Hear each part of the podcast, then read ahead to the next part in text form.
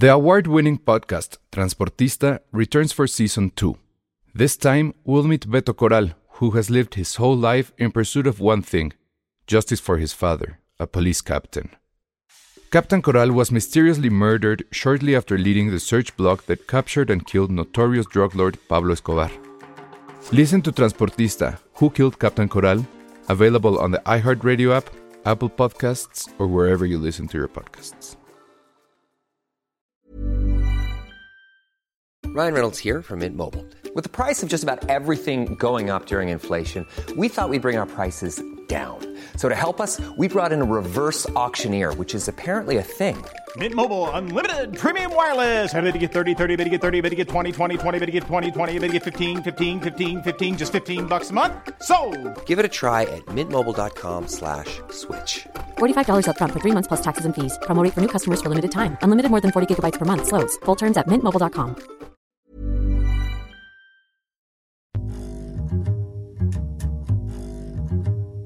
Hola a todos, bienvenidos a Filmsteria, el podcast oficial de los Mommy Issues. Eso, totalmente. ¿Y eso por qué es, Josué? Pues porque así es la vida, así nos conocimos, la vida nos unió.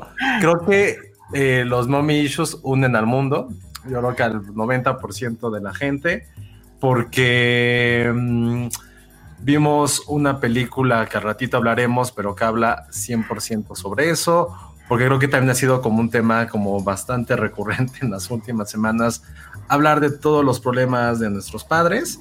Y bueno, ahorita que nos adentremos en eso, pues sí, vamos a hablar acerca de todos los pecados que cometen los padres y que siempre quienes los acabamos pagando somos nosotros, como pinche Patterson. O sea, hoy, hoy tuve una junta con todo mi equipo y el cabrón nos saluda, odia a todos, no deja que la gente se le acerque. Y si fue, o sea, te lo juro que si hubiera como psicólogo de perros, me encantaría que alguien me dijera en qué la cagué con él. Sobreprotección, yo te lo he dicho. Los, lo hemos, los dos la hemos cagado en sobreprotección. Fue perrito pandemia, entonces tiene apego No, emocional. no me gusta que digan que es perrito pandemia porque parece que se pero consiguió fue, en sí, pandemia. no, pero no, o sea, coincidió terriblemente, pobrecito. Porque fue, fue adoptado en 31 de diciembre del 2019. No, bueno. Los dos meses de su vida, enero y febrero, no pudo salir porque era un bebecito que estaba en sus vacunas. Y cuando Mm. por fin dio, pudo haber visto la luz del sol, ay, cerrado todo pandemia, enciérrense. Mira, Cintia Salmerón, que sabe todo, no- te dice que el psicólogo de perros se llama etólogo. Etólogo se llama. Muy bien. Etólogo. Si conoces a algunos Cintia, estaría bueno y vamos documentando su progreso. Atómico. lo ventilamos para que se traume más. Exacto, me parece muy bien. Este, yo no soy tanto de mommy issues, según yo. Yo soy más de daddy issues, tal vez por eso Succession.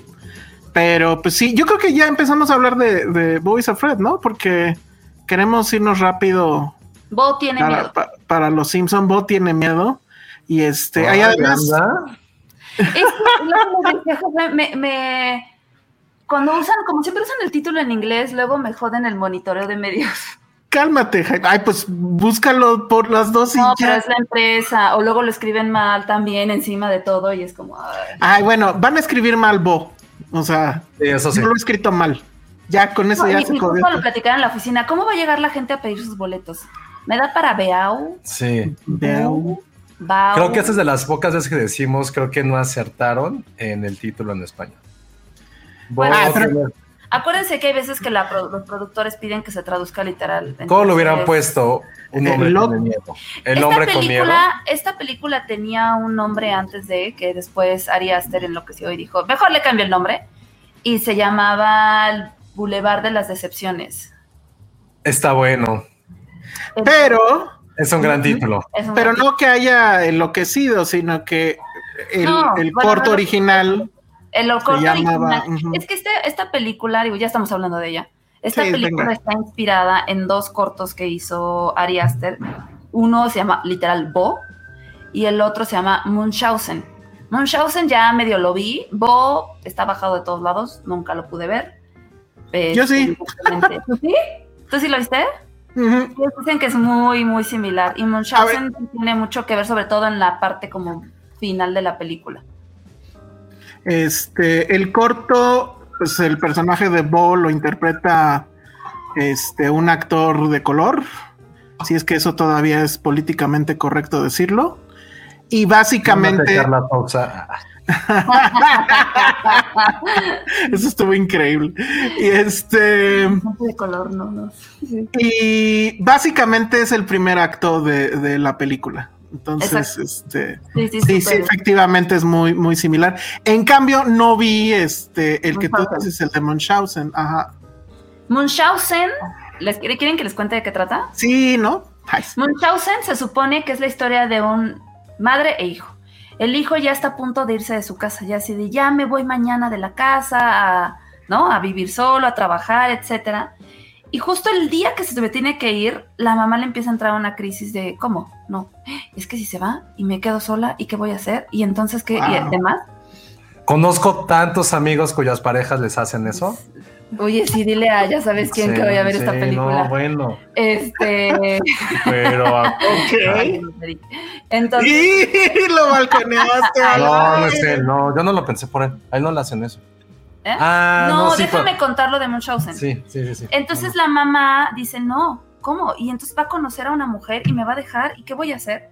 Y entonces dice, a ver, hijo, ¿sabes qué? Este, antes de que te vayas te voy a dar de comer porque quién sabe que en el camino te va a dar y le hace un sándwich. Y en el sándwich le pone como un polvito para que él se sienta mal y se enferme. El chico se enferma y dice, ¿sabes qué? Este, pues te vas a tener que quedar, ni modo. Al día siguiente el chico se empieza a sentir bien y la mamá le vuelve a dar de comer y lo vuelve a enfermar. Y así lo mantiene durante años, así de enfermándolo, enfermándolo, hasta que lo mata.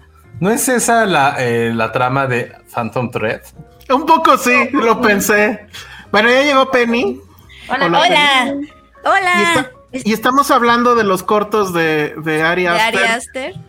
Ajá, que justo nos está poniendo aquí Ernesto Rojas que su corto Ay, más ay, perturbador, El de por los mucho, Johnson es. el, el de los No he querido Johnson. ver el de los Johnson. La ve- tú me lo platicaste y nada más con lo que me platicaste Sí. no lo quiero ver. No bueno, pues, pero pues digan de qué va. No, porque sí sería un spoilerazo, ¿no? Sí, no. es- Pero ya hay Pues mucha gente una- que lo ha En, visto. en esa familia Ale, pasan no. cosas muy No, perturbadoras, sí. digamos. Sí, eh, ahora, la verdad es que creo que, o sea, los cortos son mucho más perturbadores que las películas hasta esta cinta. Que, bueno, Bo tiene miedo. es la, apenas la tercera película. Ah, porque hay que decirlo así a Peniaguas. este, Ay, Bo, no, Bo, pero Bo tiene miedo. No Bo is afraid, no. Bo tiene es- miedo. Bo tiene Eh, miedo. Ajá. Pero está padre el título, me gusta el título en español. Bo tiene miedo es. Y a ver, ¿y cómo vas a llegar a pedir el boleto, Penny? ¿Me da una para Bo tiene miedo? Sí, bueno, porque tú sabes, Sí. lo que estábamos platicando es que La gente no luego sabe. la gente no sabe cómo pedir. Ah, no, claro, ajá. Simón, Simón, me das, me das una para BAU tiene miedo. Ajá, Claro, claro, claro. pero bueno. Ah, ok. Sí podría ser como algo como de yo tengo miedo. No. Deme es- la, de- la del güey que tiene miedo. La del güey que que- tiene miedo. Está Podría haber sido en español como él tiene miedo. Ah, funciona. Él Sí, tiene miedo. Él tiene miedo. Justamente. Las Él locas aventuras de Las Phoenix. flipantes, las flipantes aventuras de Joaquín aventuras Phoenix. de Joaquín Phoenix. Pero bueno, a lo que voy es que, Que yo sí, creo ven, que que, esta que sí se ven flipantes, ¿eh? se ven muy flipantes. Son tráiler flipantes. Se ven, se ven muy flipantes. Qué miedo. Hubieran puesto así. Sí, van chimando. Me da una para Bud, qué miedo. Ay, seguro alguien se va a llegar a decir. para el Joker tiene miedo. Alberto López, un boleto para el Joker tiene miedo. Está increíble también. O sea, ya es el papel más icónico de Joaquín Phoenix Joker. Sí. O sea, Sí. pues sí. Sí, Sí, ya. pues es ya que es el- es el- popular es el más pop. Ya lo, lo conoció por esto. O sea, Sí. tiene otros trabajos, pero creo que ya llegó a la cumbre con Joker. O sea, me Sí. perturba Joaquín Phoenix, no él, sino, güey, ¿por qué no puede hacer el papel de una persona normal? Pues ya no le sale. O sea, en las tres horas que dura la película, sí hubo un momento en que me desprendí de mi cerebro y dije, güey, ¿por qué no es una, peli- una película donde el güey es un tipo común y corriente? ¿Por qué tiene que hacer esto? ¿En cómo Pues se en este, en la Sí, que bueno, acaba de ¿cómo- cómo- hacer. ¿Cómo lo hizo? Sí. No, eh, exacto, en común, como No, no, no Siempre quiero recordé. decir aro, aromatiza, limpia y, resis- limpia y desinfecta. Sí, come on, come on. En, en Simón Simón. En Simón Simón. En Simón Simón es un, es un dude normal. Ajá. Sí, sí, Sí, total. es súper normal. Pero bueno. Pero bueno, el chiste es que ya vimos la película. Eh, yo lo que quería comentar es que sí creo que de toda su filmografía, esta es la que está más cercana a esos cortometrajes. O sea, sí estamos, creo que él está en el momento en el que cualquier autor querría estar, que es, tiene el respaldo de, de A24, es decir, pues tiene la lana, tiene la libertad creativa. Le dieron bastante Este, lana. Le dieron bastante lana, tiene Star Sí. Power porque pues ahí está Joaquín Phoenix. O sea, básicamente hizo lo que quiso y es apenas su tercer largometraje. Entonces, eso ya lo vuelve per se algo interesante. Y bueno, la vimos, bueno, tú eres la única que no la ha visto, ¿verdad, Penny? No, Penny. No, quería llegar a la función, pero no pude. Es que era, tuve una junta a las 5, me acuerdo que era a las 6 la cita, y tuve una junta a las 5 y así seis y media yo seguí en la junta así de mátenme por favor. Entonces no, si ya no- quieres, no- Penny, eh, salte tantito y te hacemos como todos una Penny señal para que regreses por si no quieres. No, pero no tienes No, bronca pero de no los spoilers. No, No, pero no, no. no, no digo por si hay gente que no quiera. O sea, creo que esta película O que quiere llegar. contarla, sí, contarla creo que sí. No hay Pero no vamos- Pero Contaremos Sí, el no, principio. por mí no, ya. por mí no se preocupen, yo, yo este, yo estoy muy bien con los spoilers. Bueno, hay de todas maneras la quiero ver. neta, mm, Sí, hay un spoiler grande. Sí, sí, hay un gran spoiler. Ay, no, bueno. Pero van a hablar con, con spoilers. Hay un este, spoiler grande. No, sin spoilers. Sin Un spoilers. Ah, bueno. spoiler. Ah, un sí, spoiler. no. Yo, Bueno, yo ya. sin Probablemente problema. sí tendríamos que, porque sí agarra mucho toda la consecuencia de la película. Sí, es- sí es muy necesario. No, sí, yo creo que no o sea, no, pero no vamos a hablar con spoilers, obviamente. No vamos Sin spoilers, dice la gente, Después, entonces. después, próxima semana. Pero Ah, bueno, bueno, venga. La puedo ver el fin de semana y podemos hablar 10 minutos con spoilers la próxima. Sí, exacto. Sí, sí. no, pues no se preocupen, no vamos a hablar con ahorita no spoilers. se preocupen, ahorita no.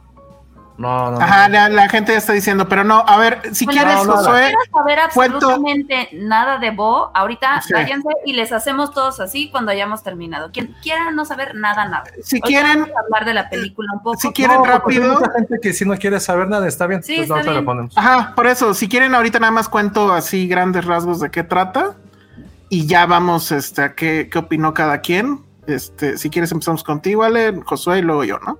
Pero bueno, ¿de qué se trata? Es este hombre, que es obviamente Joaquín Phoenix, que nunca dicen, pero seguramente es un cuarentón, ¿no? Este, late 40s, vive en un departamento. ¿Qué ciudad es? ¿Se sabe en algún momento? Creo No. que no, ¿verdad? No, nunca lo. Es una ciudad que podría ser Los Ángeles, maybe, Chicago. Eh, vive en una zona que aparentemente está feísima, o sea, fuera de, de- de su calle hay indigentes, gente bailando, gente, City, pe- gente, ajá, gente peleándose. En las noticias hay Hay esta nota de En las aceras. muertos en las aceras, en, la, en las noticias hay esta nota de un tipo desnudo que va y te, eh, te apuñala, este, bueno, y él está, eh, bueno, la primera escena que vemos pues es que él va al psicólogo y tiene este asunto de que al día, al día siguiente tiene que ir con su mamá, tiene que irla a visitar, tiene que volar para ir a casa de ella, porque es el aniversario luctuoso de su papá. Y eh, bueno, pues él se pone su despertador, todo. Pero bueno, van a suceder una serie de cosas que le van a hacer imposible, este, primero despertarse a tiempo para llegar al vuelo. Y segundo, eh, ¿No pues le van a robar, perdón, ¿No, ¿No llega al vuelo? no, no va a llegar al vuelo. Eso es un spoiler, no. Spoiler. Este, no, eso no es un ¿Spoiler? spoiler. Pero bueno, el chiste es que eh, le- además va a perder eh, las llaves de la casa estando pues dentro y eh, su equipaje también lo, se lo roban, no sabe qué pasa con él. Entonces ahí viene un primero de los muchísimos microinfiernos que va a vivir este hombre y que yo creo que ese sí lo compartimos todos, que es, uy, ahora háblale a tu mamá y dile que no vas a llegar a, la cita, lo que ya tenían planeado, sin que tu mamá se sienta.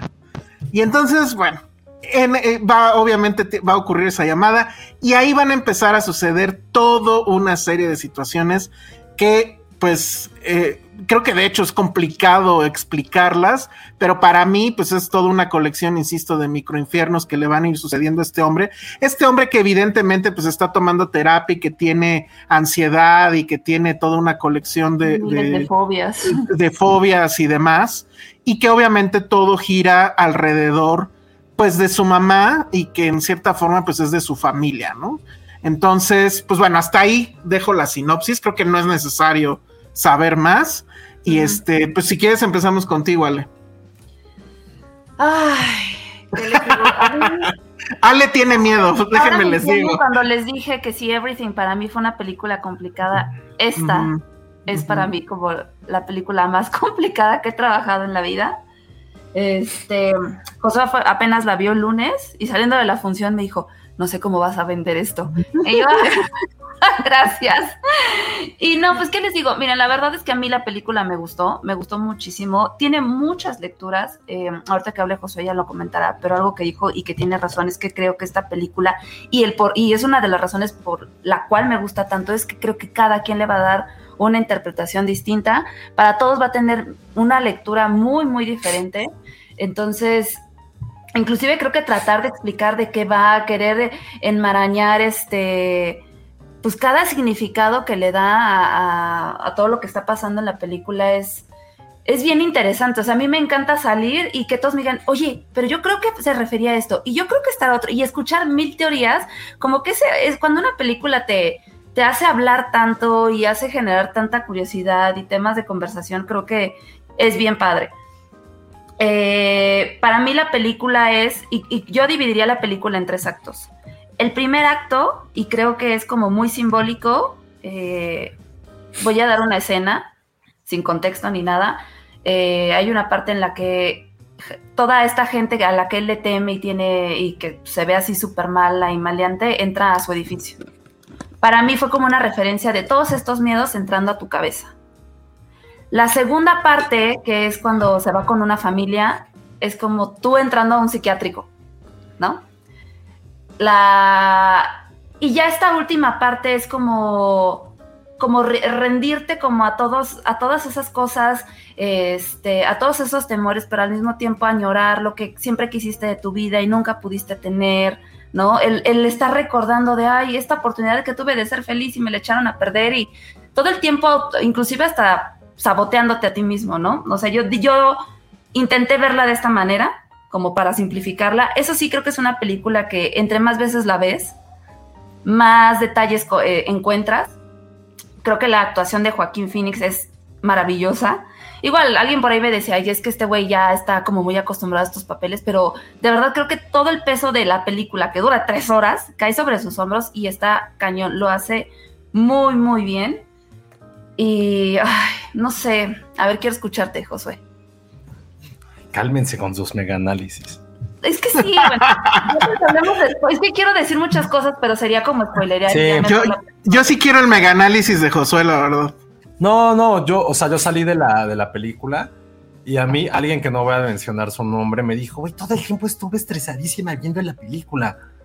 Y yo en ningún momento me sentí incómodo, en un momento me sentí estresado. Al contrario, siento que muchas analogías, y creo que se los dije, están como muy en tu cara. O sea, tampoco es que siento que le he echado tanta ganas de, mira, vamos a hacer y estar, y está bien, tampoco todo ese tipo de cine tiene que estar ahí meticuloso. O sea, a mí, por ejemplo, y creo que ahí coincido con, coincidimos, no sé si también con Penny, pero es como Mulholland Drive, así de, güey, tampoco hay que hacer, o sea, a lo mejor ustedes no saben, pero en su momento Mulholland Drive, cuando comprabas el DVD, te venía explica, te explicaba las escenas, el final, venía así como un, como un acordeón para que entendieras la película. Entonces tampoco era como de, güey, cálmense, ¿no? Pero bueno, yo salí de Boes así y me acuerdo que lo primero que dije es, güey, no puedo creer que hay una película, y lo creo que lo puse en, eh, Instagram, hay una película eh, llamada El hijo de la novia, una película de 2001, 2000 si no mal recuerdo, es una de mis películas favoritas de la vida. Es cursi, cursi, cursi, absurda como ella misma, pero yo la amo, la puedo ver todos los días. Y les dije, güey, hay una frase de esta película que la neta no puedo creer que vaya a referirme a Bo tiene miedo con una frase de esta película llamada El hijo de la novia. Y la frase dice lo siguiente, lo pongo como un contexto, ¿no? Ricardo Darín se acaba de divorciar, está teniendo ahí una aventura con una mujer joven, su vida se está desquebrajando y de repente va con su ex esposa y le dice a su ex esposa, oye, pues me quiero llevar a la morra, a la niña, a México. Y la esposa así de, güey, ¿de qué vergas hablas, güey? La niña tiene aquí su escuela, sus amigos, bla, bla, bla. Y me acuerdo, hay una frase muy cagada que le dice, ¿quién le va a dar clases? ¿Dónde va a aprender? ¿Quién le va a enseñar? ¿El doctor Girafales? Y ahí esa parte me dio mucha risa porque argentinos, ¿no? Y al final así se cae la mamá, la ex esposa dice, güey, estás cabrón, Ricardo Darín. Tomo todas las obras de Freud y el índice te describe. Y esa frase para mí es una maravilla, una joya. Y así se puede describir esta película. Todas las obras de Freud se pueden, pueden describir a esta película. Pero bueno, habiendo dicho lo anterior, a mí lo que me gustó y me gustó mucho la película, mucho, mucho, no sufrí en ningún momento las tres horas, eh, es que hay como, para mí fueron como cinco o seis películas en la misma. O sea, eso que dice Ale sí es cierto. Está la parte del inicio, que a mí fue lo que menos me gustó. Cuando está con una familia, hay una obra de teatro que es impresionante, es una maravilla esa parte de narrativa.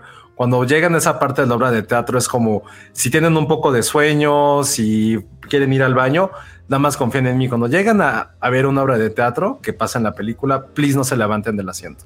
Está la parte de la mamá y lo que les digo que es el acto final donde viene el spoiler, que no vamos a decir.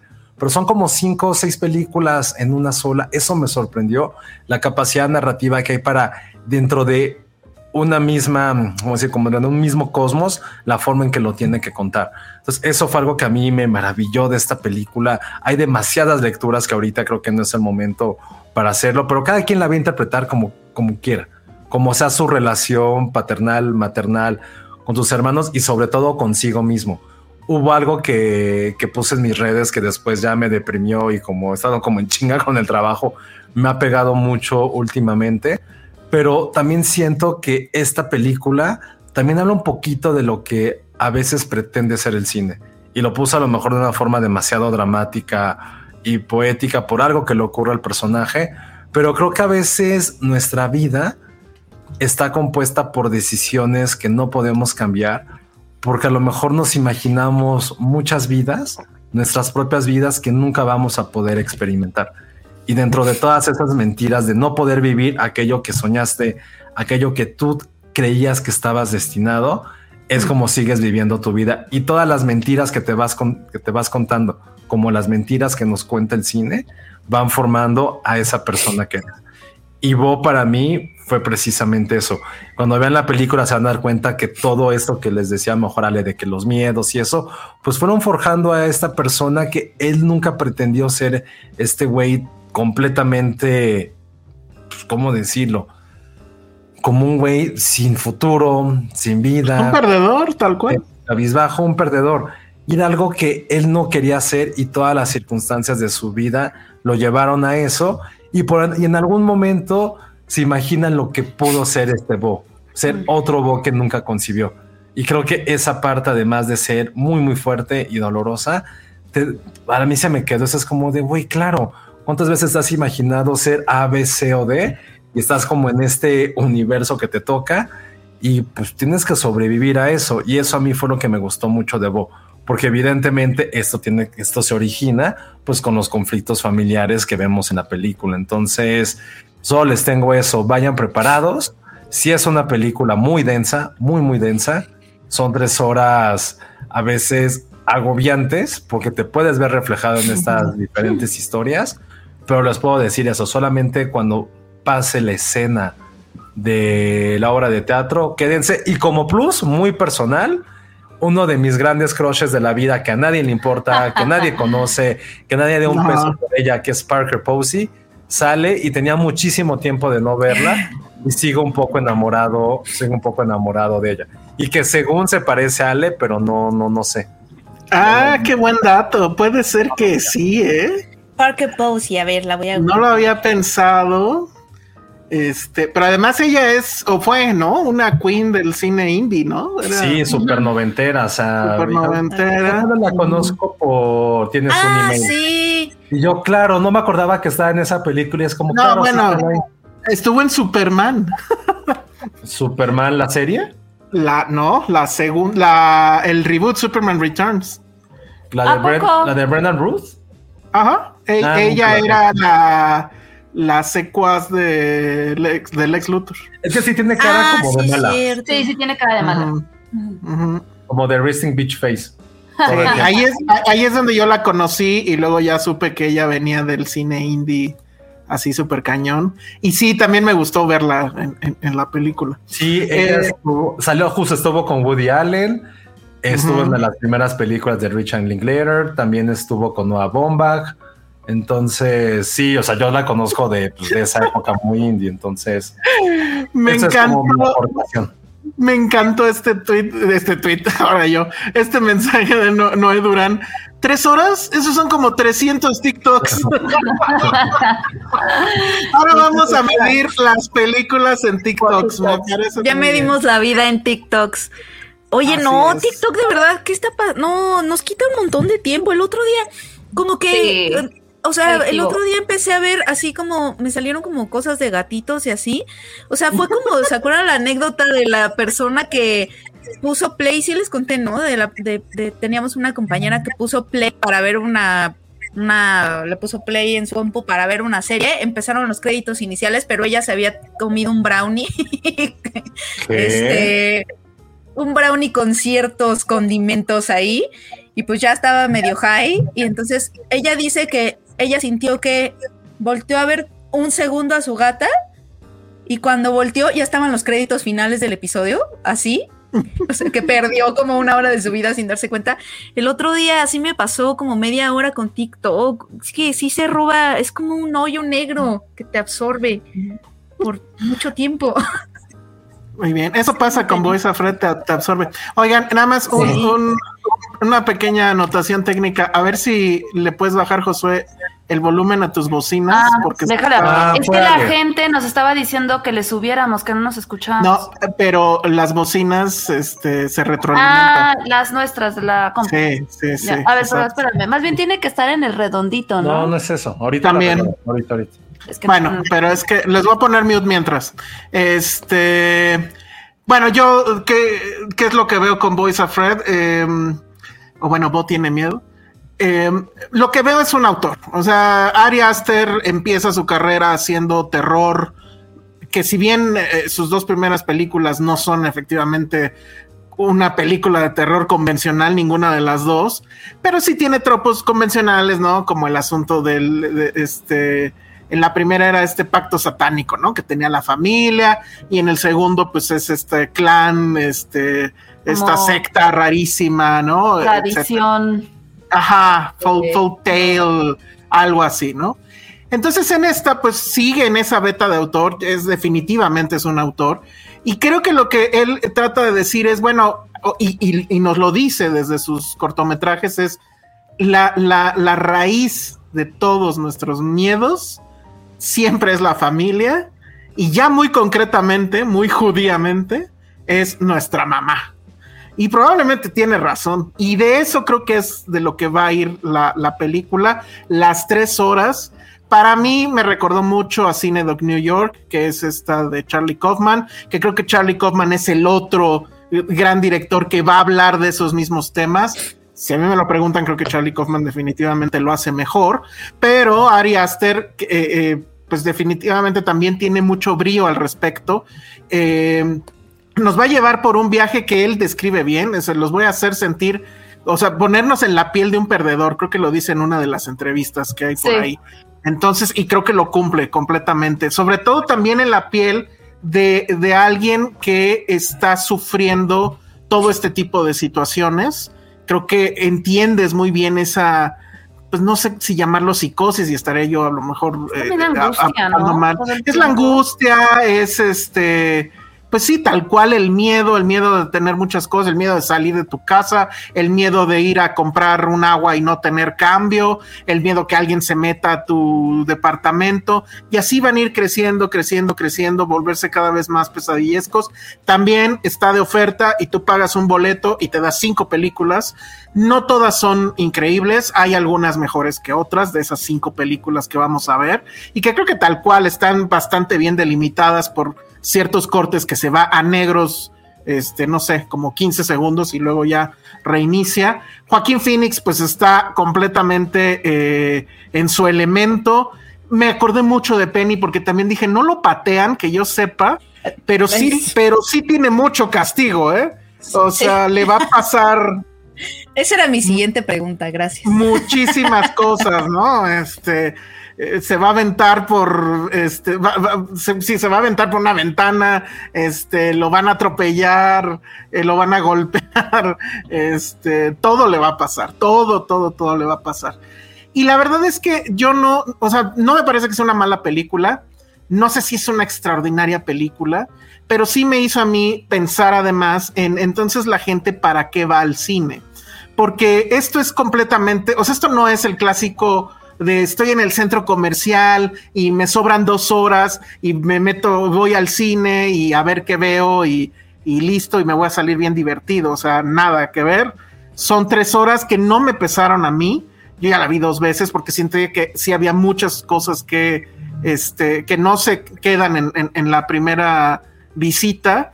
Y este, pero sí me quedé pensando en eso. Creo que es válido decirle a la, a la gente, bueno, pues no es una película en, en los términos convencionales para irse a Fácil. divertir.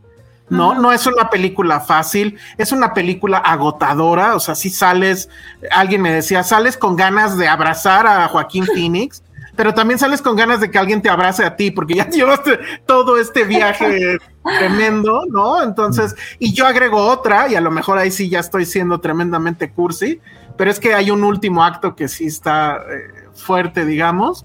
Este, sí dan ganas de hablarle a tu mamá y decirle, ay, perdón por ser tan mal hijo, ¿no? Usted, porque sí hay mucho, mucho introspección al respecto. Y a mí me pareció que en algunos casos es excesivo, en algunos casos es muy obvio, en algunos casos sí es casi, si se me permite la palabra, que a lo mejor es muy cursi, pero bueno, poético. Y lo que estamos viendo, para mí lo que estoy viendo es un autor que tiene toda la libertad. Vi a alguien en internet que dijo, ay, es que esta película hace ver a este a la nueva, a la última de Iñárritu como una obra Bardo. maestra. Oye, eso Odio que la comparen con Bardo. ¿Pero por qué la habrían de comparar? Ajá, ¿por qué? Porque dura tres horas. Ese es su único nivel de comparación. No tiene absolutamente nada que ver. Y digo, tampoco odié Bardo, ni mucho menos, pero a lo que voy es, si esta película les parece un desastre, si esta película les parece horrible, yo la verdad es que prefiero a un director que tiene completa libertad y que por ello pues se desbarranque si así quieren verlo, a alguien que cualquiera que se vaya a la segura, que no arriesgue absolutamente nada y que con eso pues deje complacidos a medio mundo. Entonces, creo, pero además creo que a su público le va a gustar. O sea, quien le guste el cine de Ari Aster sabe perfecto que no es un director fácil, sabe que no es complaciente y de todas sus películas, esta es la menos fácil y la menos complaciente. Quien vaya buscando cine de terror este, convencional se va a ir muy decepcionado. Quien piense que esta es una película convencional se va a ir muy decepcionado. Y quien quiera ver algo que, que, pues sí arriesga muchísimo y que tiene completamente una beta autoral y que va a hablar, pues sí creo que sí es una película de terror, pero es de otro tipo de terror y que es muchos de esos, insisto, microterrores que todos hemos tenido alguna vez, ¿no? O sea, el quedarse fuera de tu casa porque dejaste la llave adentro y ya son las 8 de la noche y ahora consigue un cerrajero. Todas esas cosas, por ejemplo, creo que las hemos vivido todos de, de una u otra forma. Hay momentos en los que sí dices, no, ya, esto es too much, y hay momentos donde dices, va, esto es brillante, ¿no? Como lo que dice Josué de, de cierta obra de teatro, que justo esa parte es la que más me recordó a, a Cinedoc New York, por cierto. Entonces, pues yo lo dejo ahí. Me parece que es una película mucho más interesante y, y complicada como para decir thumbs up o thumbs down. O sea, eso sería rebajarla a algo que no es. Es, es compleja, eh, no me parece aburrida y pues denle chance, yo es lo que diría. O sea, pruébense ustedes mismos y su cinefilia con esto, que no es precisamente fácil, pero que vamos, tampoco es este, no sé, ¿no? Entonces, pues ahí llegó, dice Ana Fox. Ah, que bueno, ella se salió dije de la película, pero no, ya se salió del programa. No quiere spoilers, pero den su, ras- su ranking de Aster so far. Mm, pues es que tiene tres. o sea, Tiene es tres, un top tres. Está, está en el top tres. ¿no? Está en el top 3. Eh, ¿Les mí me gustó más gusta- que Hereditary? ¿O que mm, fíjate que a mí me gusta son muy más. distintas. Sí, Muy, Ah, muy yo sí me distintas. sigo O sea, quedando con Hereditary Midsommar. y Midsommar creo que podrían jugar un poco en la misma liga, pero esta ni siquiera es ese terror convencional. O sea, porque la gente está como, ay, Ari Aster, sí, el maestro del terror y seguro va a haber, a- o sea, no, aquí no hay demonios, aquí no hay este per muertes? se desangrados y gore como pues, lo fue en Midsommar. O sea, creo que aquí el terror es un terror muy distinto. Es, es que suena muy burdo decirle terror psicológico porque, o sea, sí habla mucho de la psique, pero no, no, no quiero llamarle así. Eh, para mí el, el- el terror, por decir así, que te provoca es más esta angustia que yo digo, yo sí me angustié, yo sí me estresé, yo sí, ¿no? Pero bueno, pues ahí digo, es cada quien, no sé, o sea, no sé, no podría comparar. Tú ni siquiera has visto las otras, ¿o sí? Sí, pero no soy fan. ya. Sí, es A complicado. mí no me gusta más Hereditary que Midsommar, porque me traumó más. Este, y algo que sí voy a eh, destacar de esta, y creo que en general de Ari Aster, es que tiene una estética bien padre. A mí, esta película visualmente se me hizo muy bonita. Muy, muy bonita. Entonces, ay, no sé, no podría, no sé, tengo que pensarlo muy bien cómo, cómo hacer ese ranking de sus únicas tres películas que tiene. Muy, com- La muy verdad. complicado. No, o sea, creo que más bien es un fuck, marry, kill. Eso está bueno, a ver. Eso está mejor. Híjole, pero ¿cuál matas? Es que no, yo no puedo. Hereditary. No te puedes casar Sí. con Hereditary porque qué miedo. Pero con Estás Midsommar. condenado. Con Midsommar podrías casarte, ajá. No, yo No, creo que yo tendría no. una noche de pasión con Midsommar, aunque todo sucede de día. Ah. Nah. Eh, ah. Y pues es que no he visto Bo. Yo no puedo hacer este fuck, marry, kill. Ustedes Ah. Yo no sé, pues es que Bo también es de estas cosas que dices, ok, está padre, pero no, no te quieres ir un Pues fin es de que semana. ninguna, a ver, ¿en cuál te quieres? Ah, yo, yo- yo no sé, pero siento que en Midsommar había más ondita, ¿no? O sea, Sí, al menos la gente baila, se ríe, llora Ajá. juntas. O sea, ahí, ahí está el fuck, pero el Mary y el Kill, pues tampoco, porque no las odias. Bueno, yo no odio ninguna de las tres, No, ni yo. Pero irse a vivir a una de ellas, que sería No, el no Mary, me gusta ese juego, Penny. sí, no, está muy complicado. Es el único juego de tres que pude, que, que se me ocurrió. ¿no? Una regla de tres, es lo otro de tres. Un, un, un How are you speak. Ese no.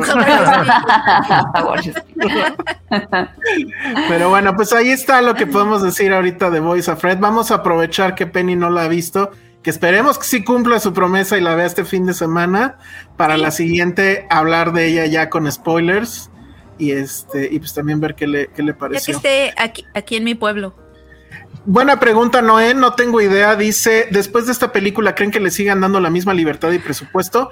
No sé, pero sí sé que sí está ya, ya está en preproducción de la que sigue, creo. Entonces, porque también hablaban de que era un este career killer, ¿no? Y así de no. Ay, sí, sí, sí, también lo vi. Pues es que, insisto, creo que la gente iba más con la finta de, ah, otro, estas otro Midsommar, conversaciones". otro Hereditary. Y pues no, o sea, creo que también está padre que nos entregue, pues, estas historias tan diferentes o peculiares. Y, y sí, yo definitivamente creo que sí. O sea, a ver, en Estados Unidos abrió súper chiquita, pero abrió muy, muy bien. Ajá. Y creo muy que en Domestic creo que le va a ir también súper, súper bien. O sea, sí es una película de la que todo el mundo está hablando. Y pues ya de entrada ahí yo creo que yo creo que sí, le van a dar el- todo el apoyo. Muy bien, bueno, pues ahí está. Bo tiene miedo, Bo is afraid. Llegue a su taquilla y pídala como la del güey ese que tiene miedo. Entonces, o la del Joker tiene miedo. Eso le va a encantar a Ale cuando haga su reporte. El tenía bien. miedo. Esa es la estrategia, ese es el pitch. Ese es el pitch.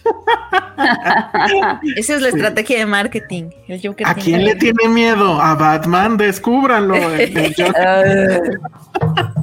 No, güey. Bueno, muy bien. Entonces ahora, como queremos este, eh, irnos rápido con las películas para hablar el más tiempo posible de los Simpsons. Vamos a hablar de Close, que ya entendí qué pasó. Traíamos ahí un debate fuera de, de- del aire. Estrenó supuestamente en cines de Latinoamérica el 2 de marzo, pero yo, no- yo nunca la vi aquí en cines. ¿En qué cines estuvo? Estuvo Creo en que fue, pocos una- fue un cines. estreno súper limitado de Sí. circuito de arte. Ya, Es- bueno. Estrenó poquito, poquito antes de los Oscars. eh, Mm, porque estuvo no. nominada al Oscar, fue nominada al Sí, Oscar a claro. Mejor Película Internacional. No, pues, y la estrenaron tantito antes de los Oscars, pero pues ahorita es- se estrena en la plataforma, en Movie, porque ya ven que Movie está sacando el billete de denme todo, voy a estrenar la de Almodóvar, las Palmas de Oro, es- ya ven que está comprando todo. Exacto, pues a ver, esa la vieron eh, Penny y Ale, entonces platícanos qué onda.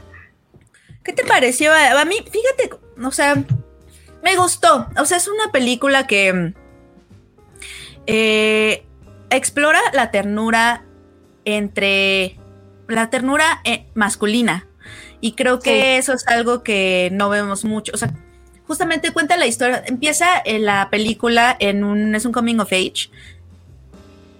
Con otras cosas. Pero empieza la película eh, con dos. Y Josué, eh, eh, eh, coming of- Coming of age, ¿eh? Que te hacen ojitos, Josué. Eh, no, son dos niños, son dos chavitos que están como en la frontera con la pubertad y están jugando. Sí, tienen 13 básicamente. años, ¿no? Sí, están, eh, Ajá. tienen 13 años, son mejores amigos y está, empezamos con ellos en el verano. Y es un verano muy idílico, o sea, prácticamente Lucas Dont, que es el, el cineasta, esta es una película belga. Esa primera secuencia te, la, está filmada como si estuviéramos en el Edén, tal cual en el paraíso, ¿no? ¿Y qué sucede en el paraíso? Todo es libertad, eh, estos dos niños están como en una suerte de, pues sí, es, es la infancia, es el idilio. Eh, están jugando y están corriendo libremente entre las flores. Se ve que son mejores amigos, pero poco a poco te empiezas a dar cuenta que hay realmente una cercanía, no nada más emocional, sino física entre estos niños. Para ellos es muy normal abrazarse, contemplarse, quedarse, o sea, verse a los ojos, dormir juntos, exacto. Este, eh, hay un chavito que de pronto tiene, son como hermanos, ellos dicen, es como mi hermano, ¿no? Y se quedan a dormir en las casas uno del otro. Eh, ellos son Leo y Remy, me parece que se llaman sus personajes.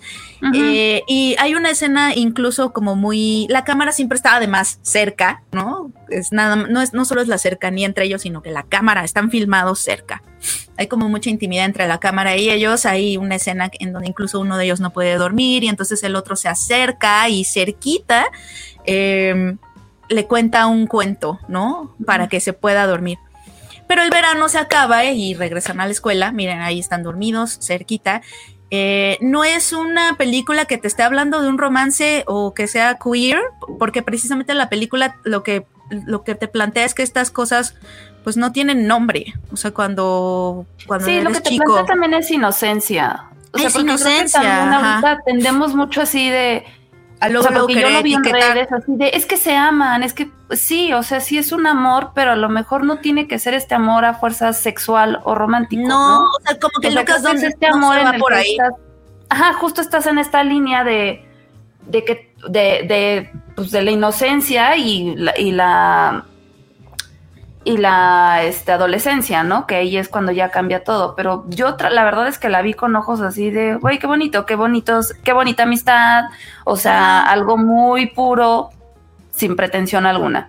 Y, que la película justamente habla de que lo que empieza a suceder cuando se empiezan a querer ponerle etiquetas, porque los niños entran a la escuela y obviamente en la escuela que sucede, ¿no? Empiezan, se empiezan a enfrentar estos códigos, este, o a estos ritos de paso en donde se le empieza a poner etiqueta las cosas, las niñas, como siempre están juntos, ¿no? Eh, y tocándose y abrazándose, eh, empiezan a tener comentarios alrededor de ellos de que, que si son novios, que si no sé qué. Entonces, uno de ellos que es Leo, eh, empieza el a que tener viendo. un conflicto, exacto. Empieza a tener como conflicto entre estas cosas.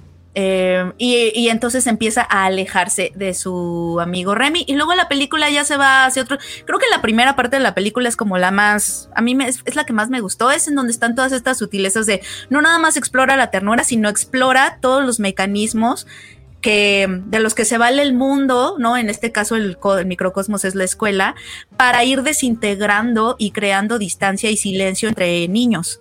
¿no? En- Ajá. que, para ir matando esa ternura que hay entre niños, entre hombres, entre que van creciendo. El director contaba que entrevisté al director y él contaba que, bueno, está basada como en un- su propia experiencia, ¿no? Que dijo, es que en algún momento nos, me distancié, o sea, como que perdí el lenguaje de la ternura como niño y te empieza a dar pena y te empieza a dar vergüenza y entonces empieza, se empieza a construir silencio y distancia y un poquito de soledad eh, y eso es lo que empieza como a experimentar eh, Leo. Entonces es eso, es como, como retratar la ternura entre entre niños cuando estás creciendo, pero también retrata todos estos mecanismos y es muy sutil, eso es lo que me gusta, como con mucha sutileza, cómo se va creando ese silencio y esa distancia. Y ni siquiera te lo cuenta con diálogos, porque realmente los diálogos no son muchísimos, es más bien con, con acciones, con miradas, con ambientes, ¿no? Lo que sucede en la escuela, lo que se dice, las dinámicas que hay y que empiezan como a separar a estos dos amigos. Y luego ya la película, no sé cómo te sentiste este, con eso, Ale. Luego ya la película to- toma un giro muy dramático. Sí, y cañón. que ahí La verdad, Ajá, sí. ¿Cómo te sentiste Sí, con es eso? que cuando, cuando pasa lo que tiene que pasar, Ajá. este sí es un ay no, ¿cómo crees? ¿No? O sea, al principio lo tomé como un ay que exagerado, creo que no era necesario llegar a ese punto. ¿Se, Pero se mueren? recordé- No, porque sí es mega spoiler. No vamos a decir porque sí es un mega No. spoiler. Ajá. Eh, pero también recordé que siento que a esa edad todo es un drama, ¿sabes? Todo, todo, todo así. Digo, yo me acuerdo eso, no que necesitabas, por eso no necesitabas de algo tan dramático, porque ya es, ya es muy ya fuerte de lo por que estás sí, viendo. sí, claro, Ajá. claro. Pero creo que al final eh, se logra, sí se logra como pues levantar un poco, porque creo que al final sí es, sí es como una historia entre comillas sencilla, pero creo que sí tiene mucho poder en, en la interpretación de este niño, en, en las miradas, porque es justo como, como menciona nuestro amigo Jacobo, es esta masculinidad este, retenida, ¿no? De que no me, no me, no puedo llorar, no, no me puedo expresar, porque imagínense, de por sí tengo todas estas etiquetas encima. Y encima si me pongo a llorar, me van a, me van a ir peor porque me van a decir, ah, mira, entonces sí, está sufriendo por esto, ¿no? O sea, eh, creo que por ese lado, creo que, creo que me bajoneó un poco cuando pasa esta, este, A mí también. este hecho, pero ya después, eh, como que toda esta interacción que tiene él con la mamá de su amigo, con su mamá inclusive, como, como él también se empieza a alejar de sus otros compañeros y demás, se me hizo como muy potente. O sea, creo que sí está, sí está padre. Por ahí alguien decía que no saben de qué película estamos hablando. Esta película estuvo nominada al Oscar como mejor película extranjera. Entonces, Se llama- eh, se independientemente de lo que estamos diciendo, Se creo que sí vale la pena echarle un ojito. Eh, sí, Sí, se, este, se estrena en movie. Eh, yo se siento estrena que, o en sea, movie. justo Qué eso padre que lo que la cacharon en cine.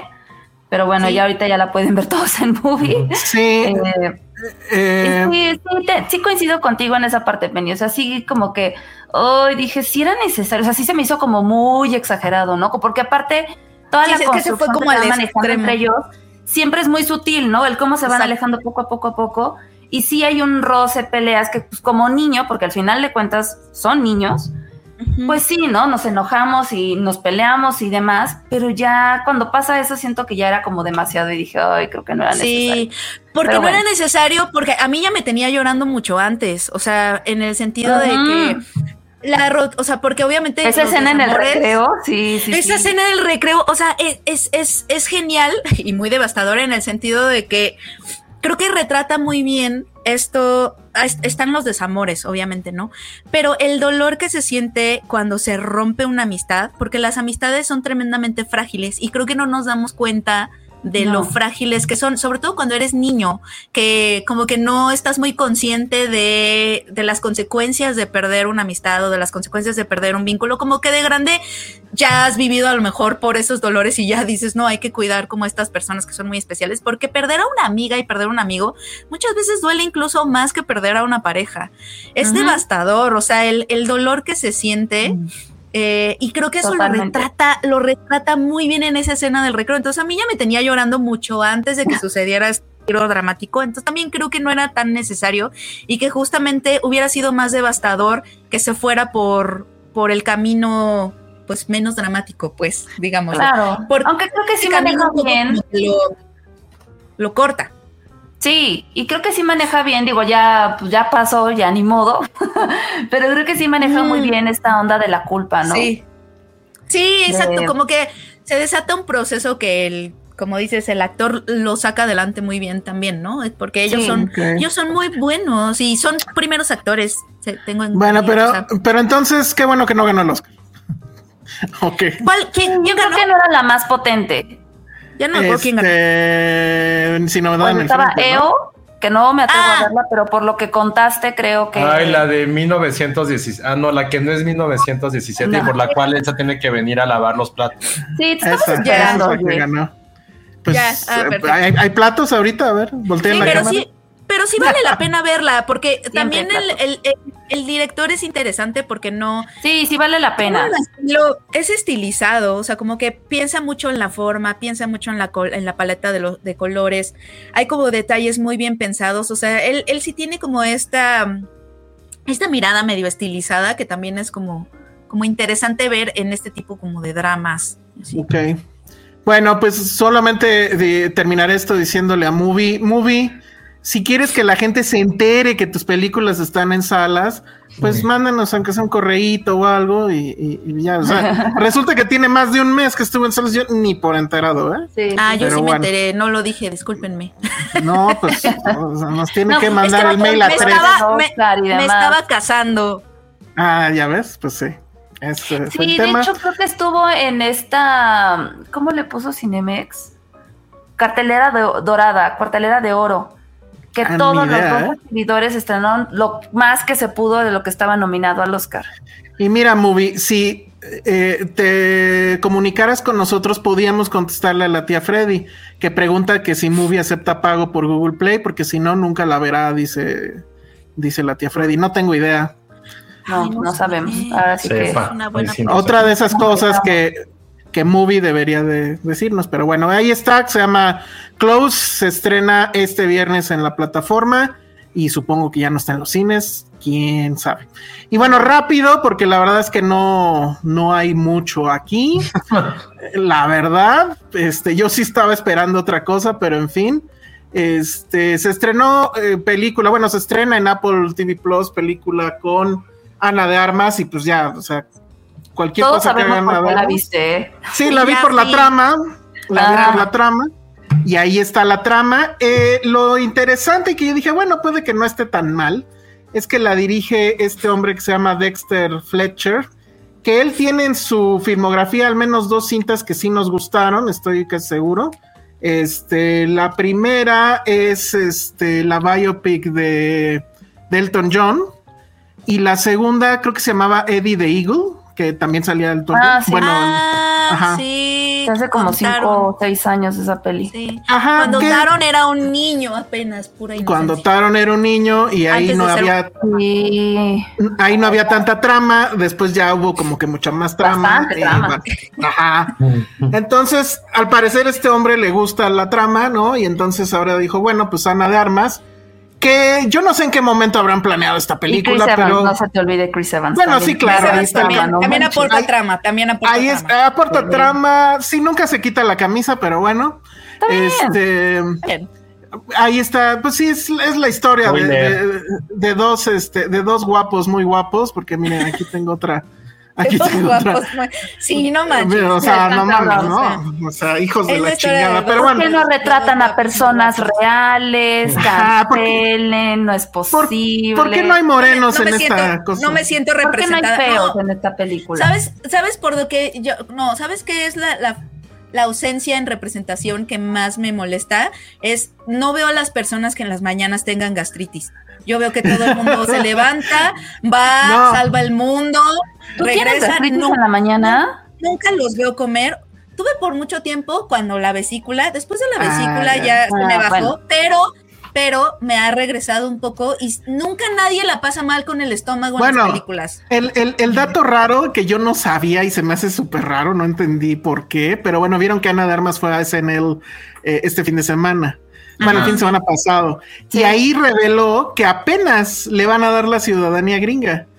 Y así es, o sea, nominada al Oscar, ya no sé cuántas películas y Sigue siendo migrante y sigue siendo persona de color porque no es blanca. Así es, Exactamente.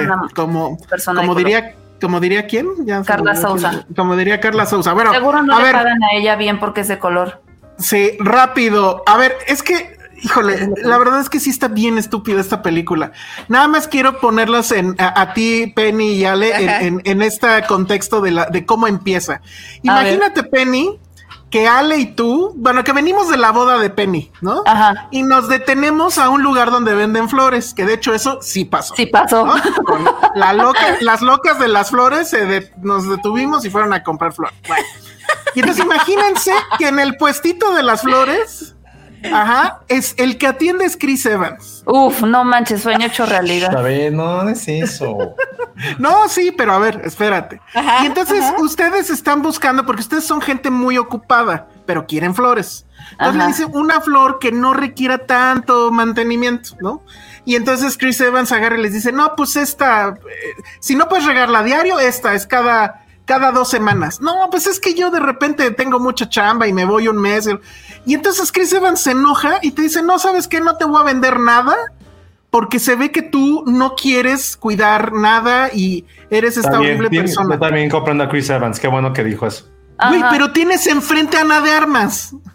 O sea, ¿Pero por qué? ¿Pero por qué? ¿Qué- qué- qué- Espérate, ¿qué no entendí? ¿Estaban Penny y Ale o era Ana de Armas? bueno, esa era la situación, pero imagínense Sí. que Chris Evans lo- las regaña. O les sea, dice, no les voy a vender madre. regaña por pedirle Por que me venda flores. una planta que no requiera tanto cuidado. Ajá, sí, porque así como que la plática. guion es- ¿Qué Ajá, exacto. O sea, entiendes que él está queriendo eh, ligarla, porque además él, Ah, eh, eh, su puesto es otro. Él vende, no sé, fruta. Y entonces pasa al, al- al puesto de las flores porque vio que era Ana de Armas, ¿no? pero Entonces, y nadie está en las flores. Ese puesto. La señora se fue a no sé qué y le dijo, ay, atiéndeme el puesto. Bueno, entonces imaginen que, literal, literal, eso pasa. Pero, eh, eh, o sea, la escena es esa. O sea, imagínense que es Chris Evans y las está regañando. ¿Andarían ustedes no matter what con Chris Evans? No, lo mando al diablo. Pero Bueno. si está así de bonito, Yo dices, lo bueno, pensé, así. besito, perdono. Es Chris Yo lo Evans. pensé, lo, yo con lo Chris. pensé. Bueno. Sí, sí, lo diría, dame un beso y te perdono. Bueno, ya. Ana de. Armas, Ana de Armas tiene, Ana de Armas tiene más dignidad que ustedes, porque Ana de Armas sí me lo manda a la chingada. Llega la dueña Pero del es que es puesto. Ana de Armas. Nosotras, ¿cuándo vamos a ver un Chris Evans Exacto. vendiendo flores? Exacto. Nunca. Mal, mal ejemplo. Ya mejor de qué trata. Bueno, no, pero está bien, me está gustando cómo lo estás contando, Elsa. Entonces, El chiste aparte, es que- aparte hay que aprovechar, digo. Bueno, el chiste es que Ana de Armas se enoja, llega la señora del que sí era la de las flores y le dice, a ver, estás bien pendejo, o sea, obviamente aquí había una tensión sexual, ve y dile algo. Y entonces va a Chris Evans y le dice algo así como, ay, perdón, tanto la señora de las flores. porque, qué porque Chris Evans es así el niño sin amor, ¿no? Es, sin- es amor.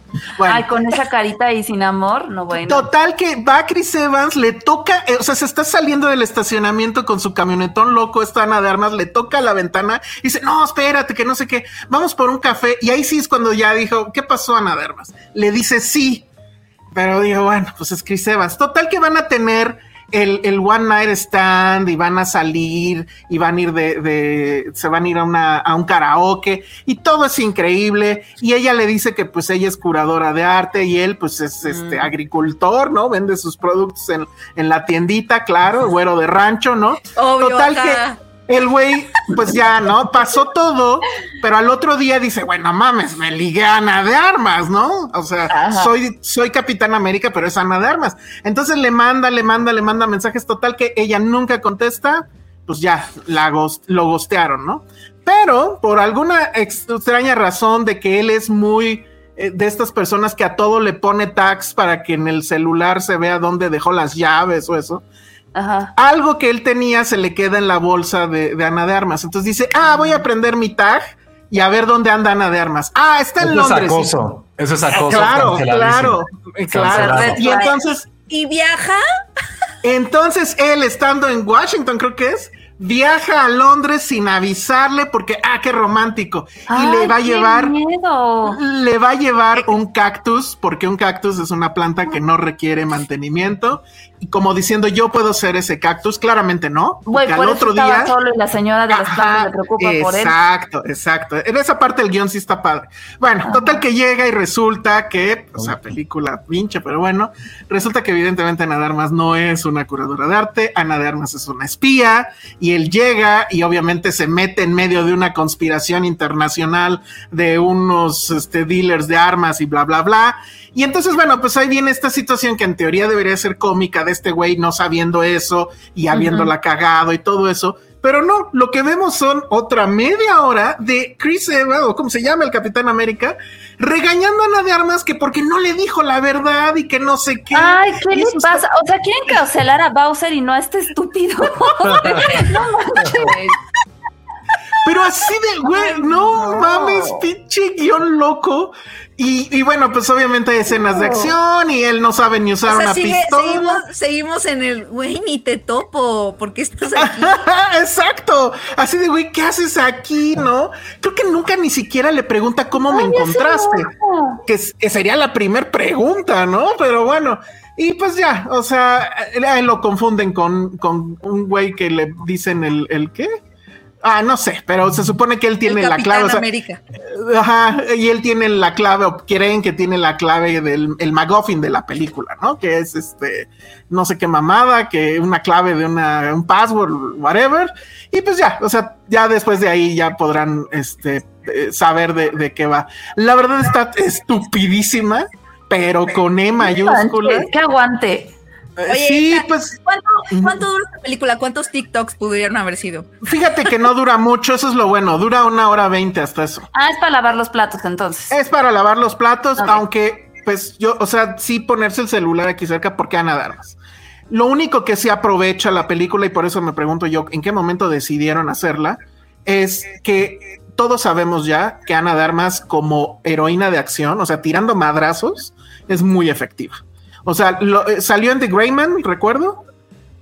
Sale en esta, y obviamente todos Pues nos ya dimos está cuenta de esto para John Wick. en Bond. Para Hay no, no mames. Y hay momentos de. John Wick que dices, ¿por qué? En esta película, Sí, hay un momento donde ella en un celular pone un como a los bounty hunters de cuánto dinero va a pagar porque maten a alguien. Y están en un restaurante y entonces resulta que medio mundo es matón ahí. Dices, güey, ¿qué pedo con su John Wick? O sea, ok, bueno. bueno. no, no mal. Y luego al final ese también es así como guiño guiño. Este, ella va manejando un Aston Martin, ¿no? Bueno. Ah, y por último, y me vale madre que sea spoiler, hay una secuencia que supongo pretendía, voy a ponerme mute porque me sigo escuchando. Este, hay un momento que pretendía ser chistosos, que eh, varios matones los van siguiendo, pero son gente del, del MCU. O sea, es el personaje que le hace de Falcon, el personaje que le hace de el Winter Soldier, y había un tercero que ya no me acuerdo quién es. Este, y obviamente a todos los mata, ¿no? Entonces, así como, ah, guiño a Marvel, guiño a Marvel. Y ya. Terrible, terrible, pero ella No, no, no. se ¿Qué ve dije estaba Sofía? No importa, ya no hablemos más, estoy perdiendo más, estamos perdiendo tiempo valioso. Así es. No, pues ya lo dije, Fletcher. Estuvo muy bien. Fletcher, no sé qué, este, que es el mismo de la biopic de Elton John. y- asquerosamente aburrida.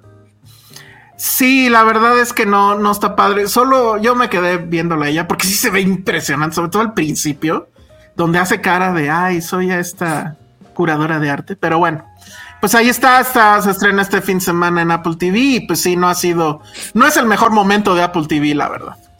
No, pues. Bueno, y entonces ahora sí, violando una de las reglas de este programa que es no vamos a celebrar este aniversarios que no sean números pares. Pero no Hoy es cumple- aniversario, es que no es aniversario. Sí, sí. No, es el día de los Simpson, no es aniversario. ¿Y por qué es el día de los Simpson? Pero no importa si cumplió uno 80 años, es el día de los Simpson. Es como Pero el, sí día- es el- como el pero- 5 de mayo. Oh, Pero Hoy- es el día, hoy- pero es el hoy día tiene- que sí, cum- pero cumpleaños. Ajá. Sí, hoy cumple 36 años de haber salido en el, en el show de Tracy Ullman, me parece. Y según yo, por eso es el día de, de los Simpson. Pero bueno, no nos perdamos en eso. Tenemos, o no, no sé si quieren decir algo antes o nos vamos directamente a la ruleta. Nos Tú vamos dime, directamente a, a- Ay, no, yo tengo el especial de los Simpson en donde en donde Josué participó. Ah, No me acuerdo cuándo lo publicamos. Es como 2016 o 17. Fue mu- fue antes de la pandemia, antes cuando éramos Sí, jóvenes. mucho antes. sí, Pero claro. hice- hicimos un especial, me acuerdo. Y Josué lo que hizo fue hacer un ranking de los mejores momentos del sofá. De los mejores. Ah, no, ese no es buenísimo. Ajá, No, ese no es mío. ¿Cómo no? Dice Josué. No, yo no hice lo de los sofás. Uy, pues ya a alguien le quitaron No, crédito y se lo Ah, entonces hice como otros dos textos. Sí, hiciste varios. Hiciste. el Ah, del con sofá. razón, de ese sí no me acordaba. E hiciste, ahorita te digo, el del sofá y... ¿Cuál otro? Mm, Bueno, en lo que en lo que vemos ya ponemos la de esta o qué. Bueno, para celebrar el Día de los Simpson, vamos a regresar una bonita tradición en Filmsteria llamada la ruleta. Así es que no se alcanza a leer, pero lo No que tenemos aquí es trivia, frases, predicciones, que espero no salga ahorita porque ya se las tengo que buscar. Personaje Ah, yo las, favorito. yo las tengo, las tengo. Aquí está. Ah, Bien. perfecto, muy bien, muy bien, Penny, me gusta, me gusta eso. Entonces, pues vamos a girarla, ¿no? ¿O qué? Arranca. Perfecto, ahí está. Y frases. ¿Cuál es su frase favorita de los Simpson? Mm, Ay, lo pensaron demasiado, ¿eh? Sí, es que yo no tengo una sola. sí. Pero ¿cuál será la que más usamos? Ah, la que más usamos. A ver. A mí me gusta la de los asuntos internos, me tendió una trampa. Ah, claro. Esa sí la dice mucho Penny. Sí, Sí. es que siento que me identifico mucho, o sea, sí pienso en ella mucho, porque siento No. que hay muchos momentos así en la vida. Ha habido, es más, en Bardo lo hicimos. Ay, O sea, no hay- decimos, salimos así de. es que es nuestra frase cuando Elsa y yo vamos a funciones de prensa y salimos así como. Asuntos internos me tendió una trampa. Sí, sabe Pero eso no pasa en la película. es que cuando me aburro hago otra película. Pues eso sí pasa mucho en las funciones de prensa, sí. Sí. ¿Tú, tú cuál sería, José? No sé, es que. o sea, tú tienes favorita. una, tú tienes una que has dicho mucho en este programa. ¿Cuál? Ya cómete la maldita naranja. Lo Ah, has sí, pero aplicado no, no mis fa- O sea, siento que esa ya la, la agarré más en mis treintas. Ok. Porque se volvió muy famosa, pero no. O sea, una yo favorita. O sea, es que tengo, o sea, es que digo demasiadas al, al día. Bueno, antes cuando estaba en oficina decía muchas. Ahorita ya casi no tengo interacción. Pero creo que como frase en sí, pero tiene que ver mucho con el momento. Pues sí, es como dice a la grande, le puse cuca. Sí. Pero es que el problema es que esa no la puedes usar en la vida real. No, ¿no? En cambio, por ejemplo, esta Ale, que siempre está en, en- en dieta, pues sí le ha aplicado la de no vives de ensalada, por ejemplo. A Penny creo que también se la hemos aplicado. O Penny se la aplica ella misma y dice no vives de ensalada.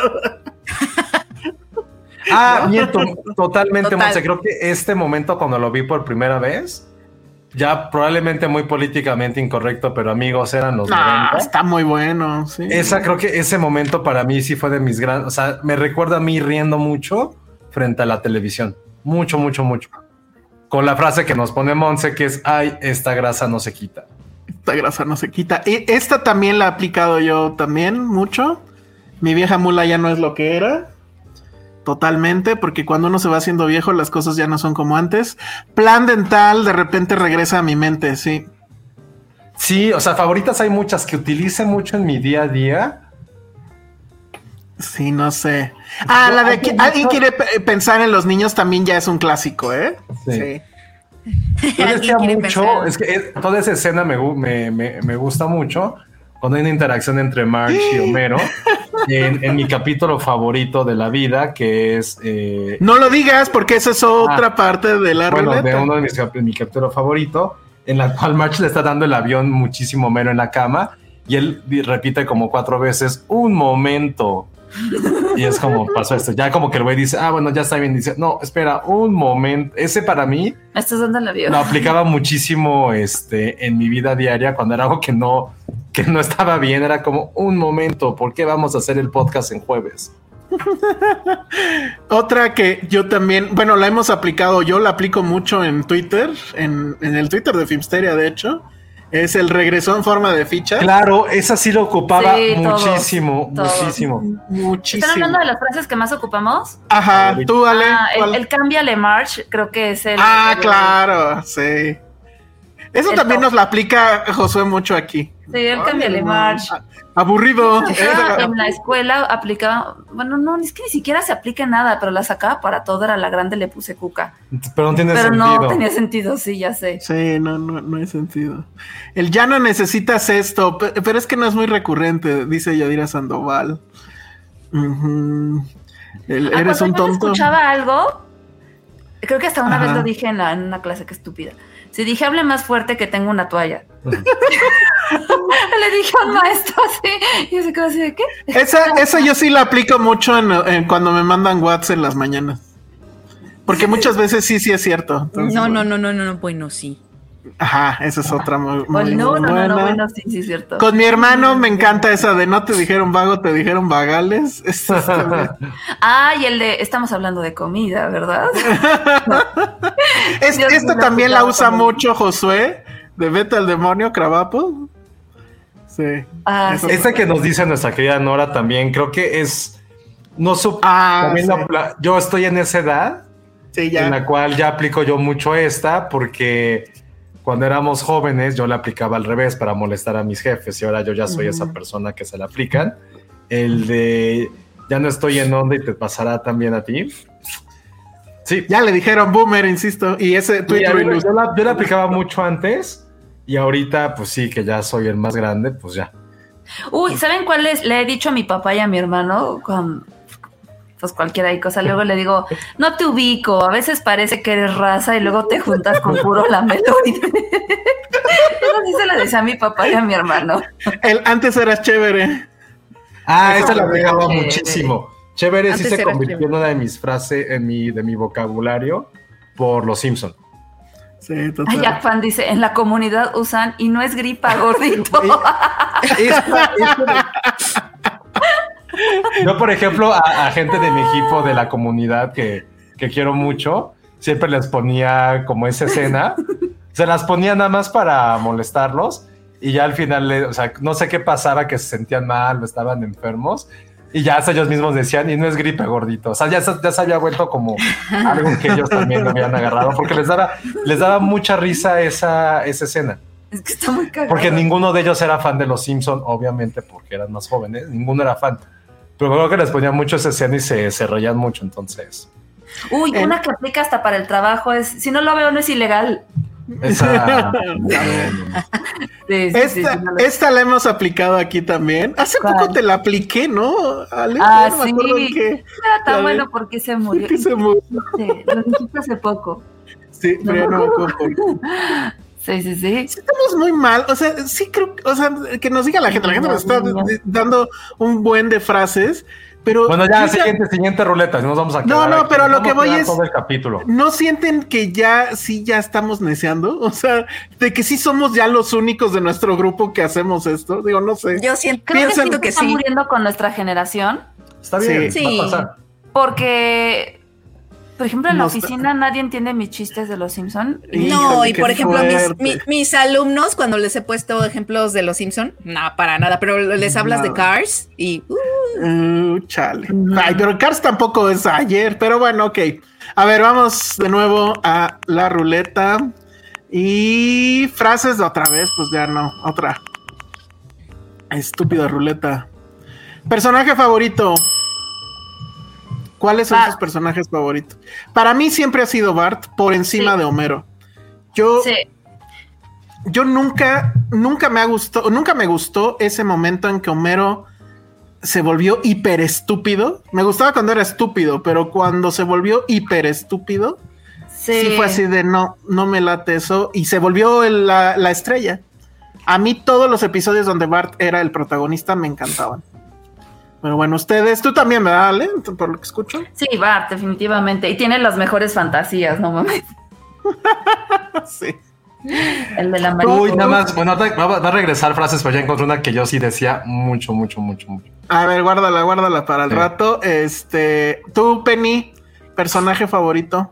No, yo creo que el mío sí es Homero, porque, o sea, se me hace muy interesante, o sea, se me hace también muy interesante el fenómeno alrededor de Homero, o sea, ha sido un personaje que ha sido estudiado no nada más dentro de la cultura pop, sino, ya sabes, filósofos, ha, ha- ha despertado estudios sociológicos sobre si Homero realmente es bueno o no, porque no puede ser bueno, porque es tonto, entonces, o sea, hay estudios y hay ensayos que sí, que, que analizan al personaje de Homero desde un punto de vista aristotélico y ya sabes, o sea, como que sí despierta mucha, mucho, sí ha despertado mucho interés más allá de, de la serie. O sea, como que es un personaje que sí ha sido estudiado desde muchos, desde muchos frentes y disciplinas y de- en las humanidades y eso ha estado como interesante. Y también, o sea, creo que, no sé si viene aquí, en el, en, creo que fue en 2003, s- sacaron una encuesta en la BBC muy famosa, en donde preguntaban, le preguntaban a la gente estadounidense cuál era el personaje, o sea, en la ficción, cuán- cuál era el, el más grande estadounidense. No, ni siquiera era de la ficción, era como, ¿quién es el personaje estadounidense más grande, incluyendo personalidades históricas? Y Homero le ganó a Abraham Lincoln y no me acuerdo a quién más, o sea, wow. ese tipo de cosas, ¿no? Qué que padre. para los, para los estadounidenses Homero represa- representa como al hombre prome- al hombre americano promedio. Y, o sea, como que todas esas cosas están padres y por eso creo que Homero siempre va a ser mi consentido. Ok, muy bien. ¿Y tú, Josué? Eh, creo que para mí va, está muy estúpido que mi personaje favorito, pero más como gag, es Rafa. Rafa para mí ha sido un personaje increíble, o sea, y sobre todo con el doblaje que le pusieron en México, como esta botecita así. Ujú. Siempre para mí Rafa tiene un lugar muy especial en mi corazón. O sea, cada escena que sale Rafa vale muchísimo la pena. Siempre te deja como cagándote de risa, nunca sobra.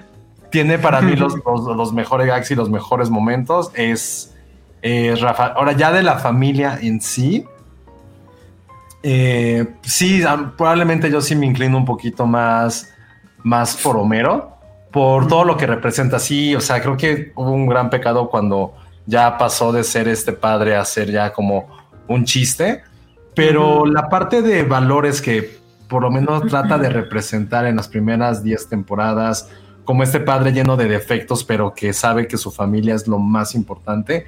Creo que también por eso tuvo como tanta repercusión en la cultura, ni siquiera quiero decir norteamericana, probablemente mundial o occidental por lo menos, ¿no? Como siempre tener el- estos valores de no importa lo que pase, mis sueños quedan en segundo plano si tengo que proteger a mi, a mi familia. Y creo que también por eso puede ser que sea un personaje tan así. Y, y de Bart, pues sí, sí, también Bart es increíble. Todos sus capítulos son increíbles. Y algo que me acuerdo que se platicaba con muchos amigos, es que creo que no hay mejor momento en Los Simpson que cuando Bart tiene una fantasía. Cuando Bart empieza a imaginar cosas, no hay nadie que lo haga mejor y más divertido y con esta inocencia de niño, ni siquiera niño malévolo, de vil niño, Mi niño estúpido. con todas las cosas. O sea, hay una que me encanta cuando asalta a Santa Claus. No me acuerdo que porque quiere, Mira, porque te- creo que porque quiere, creo que porque quiere un videojuego, no me acuerdo por qué. Yo, A mí la que me gusta de la fantasía es cuando quiere liberar a, a su, a su mamá de la cárcel y se imagina bailando con Como el Bartina. carcelero como Bartina con su vestido y le las llaves. Que es como, y baila como Penny porque baila un tango. Ajá, baila sí, justo, justo. Baila al carcelero para La mía, la mía, o sea, es- me siento mal por confesar esto, tal vez, o sea, y de nuevo, este, Monse me va a psicoanalizar y mi mamá, pero yo, la verdad es que yo odié la secundaria, como bien saben ustedes, entonces yo sí pensaba en esto de, no mames, un día voy a ser millonario, voy a comprar el puto terreno de ese lugar y así con una bola lo voy a destruir y era justo lo que hacía Bart en algún momento, que también era un sueño, ¿no? Creo que lo despiertan y dicen, ah, estaba soñando increíble Sí. que destruye la escuela con una bola de esas de, de construcción. Por eso a mí me gustaba mucho Bart. Siento que Bart sí era los 90 completamente. Y se quedó en los 90 tal vez, porque era este niño problema rebelde, pero que era muy listo en realidad y que te hacía, hacía ver a los demás en realidad la estupidez de los otros, ¿no? Entonces, pero Yo bueno. siempre he sentido que físicamente se parece a Checo. No manches. se Siempre peina se me ha hacia hecho que se arriba. pare- Ajá, siempre se me ha hecho que se parece mucho a Checo. Está buenísimo. Cagado, no manches. Está muy cagado. No sé si quieren, a ver, rápido, de, de la gente alguien que haya dicho algo o nos Me encantó a Freddy cuando le dice Bartina, oh, fresco. Fresco. Sí. Este comentario de Monse no lo entendí, pero está muy cagado. Dice mi favorito es el hombre ajá. Una vez veía televisión con mi amiga, llegó su papá, ella se fue al baño y me quedé con él viendo al hombre dog haciendo baile erótico y me dio un ataque de risa de lo incómodo. Ya, ya, ya lo leí. Ya. Pensé que habían imitado, habían imitado al hombre dog. No, eso está muy mal. Hay una de Leonardo Hernández que nos da un super chat, pero la quiero guardar ahorita que salga trivia. Ojalá ahorita Sí. en, en la, en la ruleta salga trivia. Y bueno, a ver, vamos a darle otra vez. Y frases de nuevo. ¿Sí nos quedamos ahí o le volvemos a dar? Sí, hay mucha gente que ha puesto las suyas y ahorita como a ver, las de la gente. de Ajá. Rafa Gorgori pusieron el de Hola Lisa, hola Super Nintendo Channels. Eso es increíble, Nintendo, increíble, sí, increíble. Eh, y esa es una que yo sí usaba mucho en mi vida diaria, que Sí. nos ponemos a Sánchez, la mejor frase de los Simpsons, no lloren por mí, ya, estoy muerto. Ah, otra que, Yo mucho. Otra que uso mucho también y también en las películas es este y llegó este ¿cómo? Y alguien los rescató, por ejemplo, digamos Moe, algo así, ¿no? Esa es la frase. Ah, sí. Eso también, porque en muchas películas pasa, ¿no? La que te dijeron a ti ahora que se, se enojaron contigo por lo de su, este. Sí. No. No se rían de él, pueden tener un hijo igual. Ah, sí, sí, es es. Se la pusieron a Josué. Pero también, pero también le pusieron la de fu- fuiste cruel pero justo, algo así. Sí. Ah, sí. Esa también Uy, es de las- la de algo que dice Marsh, no me acuerdo bien, y, le, y termina con y ustedes sin suéter. Sí. Ah, también usado, mucho. Amo este podcast, esa. Y Amo no la esa. habíamos recordado. el de, ¿Es un final triste o un final feliz? Ah, sí, es un final y punto. El Uy, del señor bien, Spielberg. Noé Morelos, también. claro. No duermo, payaso me come. Eso Claro, claro, sí. Ay, no me acordaba de la del suéter, es increíble. Oye, esta que nos dice Ericito está increíble. Dice, entre gays es muy popular la de ahí va mi último rastro de deseo heterosexual. Oye, ahorita que. Ericito, igual que nos conteste después. Ay, el de- Espérame, Pero, o sea, he conocido mucha gente que odia a los Simpson, o sea, gente de la comunidad que porque sí los traumó mucho de niños. Entonces, Ah, caray, ¿por?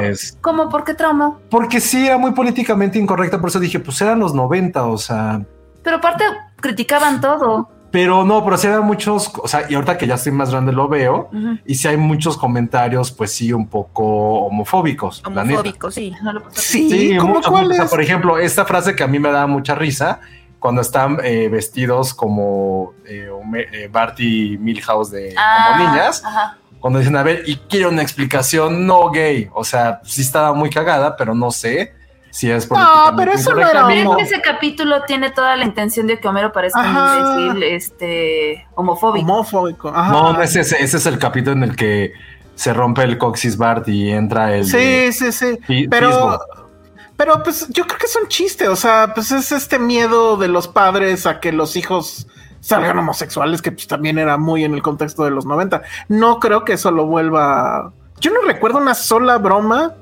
tal cual homofóbica.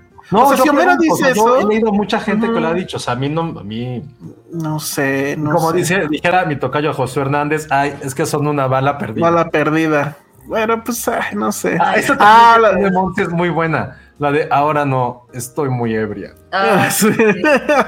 el, el también que me gusta es la de te voy a dar un consejo que mi padre me dio en mi primer día de escuela. Eres tonto como una piedra y feo como una blasfemia. Si un extraño te ofrece llevarte, te subes. Te subes. ¿Cuáles eran las tres reglas de Homero? ¿O, o qué? Que le dice a Bart.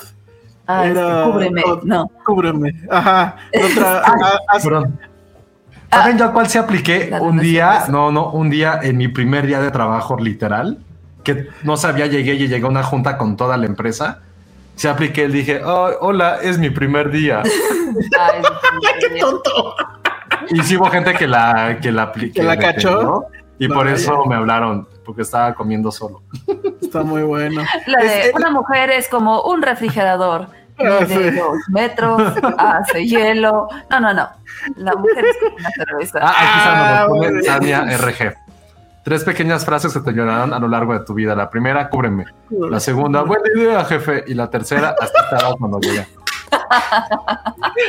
¿Y no te aplican la de buena idea, jefe? Sí, seguro. Ah, bueno. Alexis Zárate nos deja un super chat y dice: Mi esposa dijo que viniera a verlos. Muy bien, qué bueno que lo Ah, haces. Al- Alexis es un gran fanático de los Simpson. Yo lo quiero Ah, mucho. Es casi esposo de nuestra amiga Carmencita. Ah, vaya, muy bien, muy bien. Alexis. Y le Qué dije bueno que- a, Carmen que le dijera que se metiera. Ya es su esposo. Sí, ya, ya, Ya, ya, ya. tiene la Sí, niña de ya. compromiso. Ya, ya. Uy, no, bueno, muy bien. Que nos diga Este, cuál es tu frase favorita. Sí, dinos, díganos todos. Sí, que nos Ah, digan. es demasiado. sí, sí. Ah, mira, esto está bueno, el grito de Flanders. Eso también. eso Ay, ¿saben bueno. qué digo yo también cuando hay que irnos? La de a darle átomos. A darle Ah, átomos. Ah, esta también la decía yo mucho. Así de, bueno, ya, átomos. darle átomos. Y ya me para así como que las... Yo acabando las juntas decía eso. Así de, bueno, pues ya a darle átomos. A darle átomos.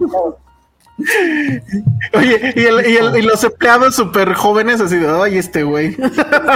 No, hubo un momento en que había mucha gente que entendía perfecto. Perfecto. En la primera generación que me tocó, Hubo. pues, éramos más como de la edad. Ajá. Pues, Ese, el- ah, esta la apliqué hace rato, el atómico. Atómico. Atómico. Dice atómico. Muy bien. Venga, entonces viene el, el- la ruleta de nuevo. A ver.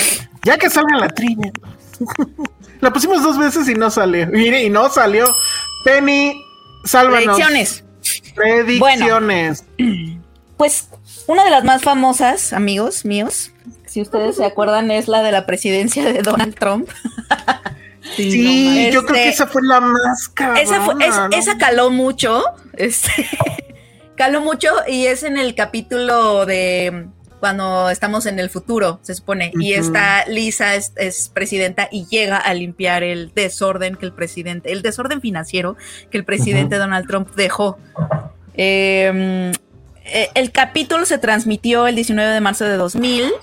Eh, No se llamó manches. Bart al, Bart al futuro. Entonces, esa es una de las predicciones que más ha calado eh, nuestro Pues es que fue muy exacta, porque, bueno, además de eso, en ese capítulo hay un, pero digo, ese sí fue casi ya de, tenía que pasar. Hay un póster de una gira de los Stones. Y ese año de la elección de Trump hubo una gira de los Stones. Pero bueno, ¿qué año no hay una gira de los Stones? Sí, pero, era, era la gira en, la gira en silla de ruedas. gira de silla este, de, ruedas, los Rolling exacto. Stones, este, pero ese se transmitió en eh, 1995. ¿Cuál? El de, ese es el de Lisa con Hugh Grant.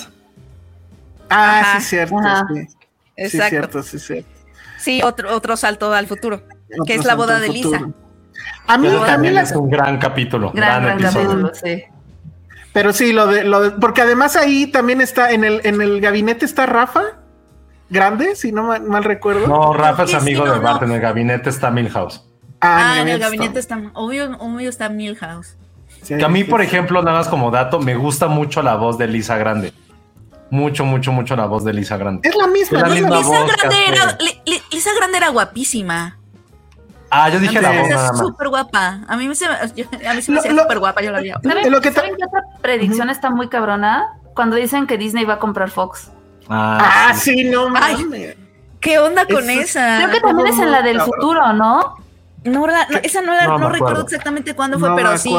Pero O sea, la otra- digo "Ja, otra. nos va a comprar Disney. Padres. güey. Otra, otra que caló mucho fue la de las, la caída de las Torres Gemelas. Esa es la que a mí, Ah, a, a mí más me gusta. No, Era era, el monorriel. es No, cuando no es van, no, es una es- revista, es, cuando una de revista. Es cuando van a Nueva York y en una revista Bart le dice, miren, además ahorita está bien barato.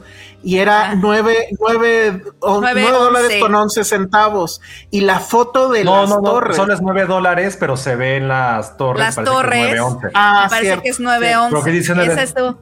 Ese Dice fue, 9 ese es- morlacos, yo invito. No sé si dice morlacos, ajá. dice 9 algo. Sí, Sí, es Morlacos. Ajá. de Morlacos, yo invito y se ve porque costaba 9 dólares. Ese se transmitió el 21 de septiembre de 1997, que es la Madre, ciudad de Nueva York versus Homero. Sí, de esa, Esa, esa esa también caló mucho, buena. esa sí estuvo muy Nostradamus. ¿Cuál fue la, la nueva? Ah, ya, la de que predicen este, la película de Barbie. Y Ah, es esta, esta escena de. ¿Cómo se llama el periodista? Se me acaba de olvidar. Este. McClure.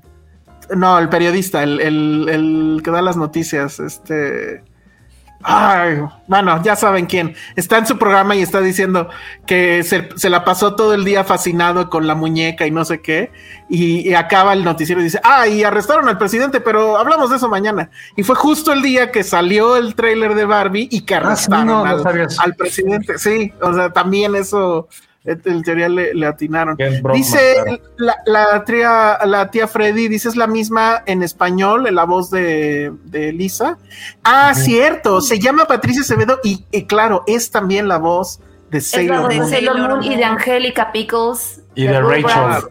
Y de Rachel. Sí, tiene. Eh, en la boda de Lisa personajes. también predicen las videollamadas. Están Y el Ah. smartwatch. en videollamada. Ajá. Sí. Están buenas. Creo que hay, creo que hay más al rato a ver si, Sí, si hay salen muchas. Sí. más. Sí, dejemos Entonces, para A ver, vas. Ajá, a ver, vamos a ver. Y ya estamos girando. Y predicciones otra vez. Bueno, pues la- de nuevo. Ay, vaya, trivia. Muy bien.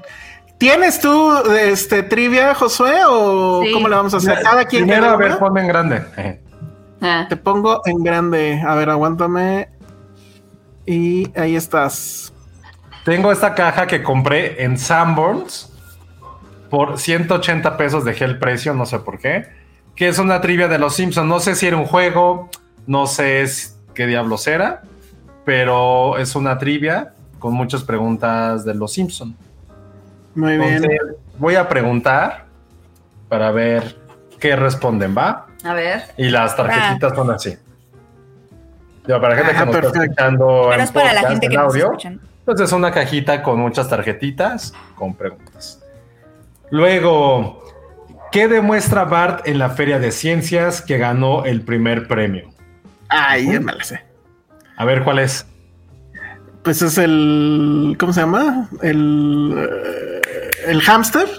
Exacto, los hámsters pueden pilotear aviones. Aviones. Muy bien, ese está bueno. Oye, déjame, Eh. déjame poner esta que, que porque la habíamos gu- aguantado justo para A la trivia de, de nuestro amigo Leonardo Hernández que nos deja un super chat y nos pone, y no sé la respuesta, a ver si tú la sabes, Josué, o alguien del, del auditorio. tampoco. Y fíjate que Trivia. guía Wow. que te dice todas las referencias y cosas que no, que a lo mejor perdiste y no le, no encuentro el cap, o sea, no la encuentro.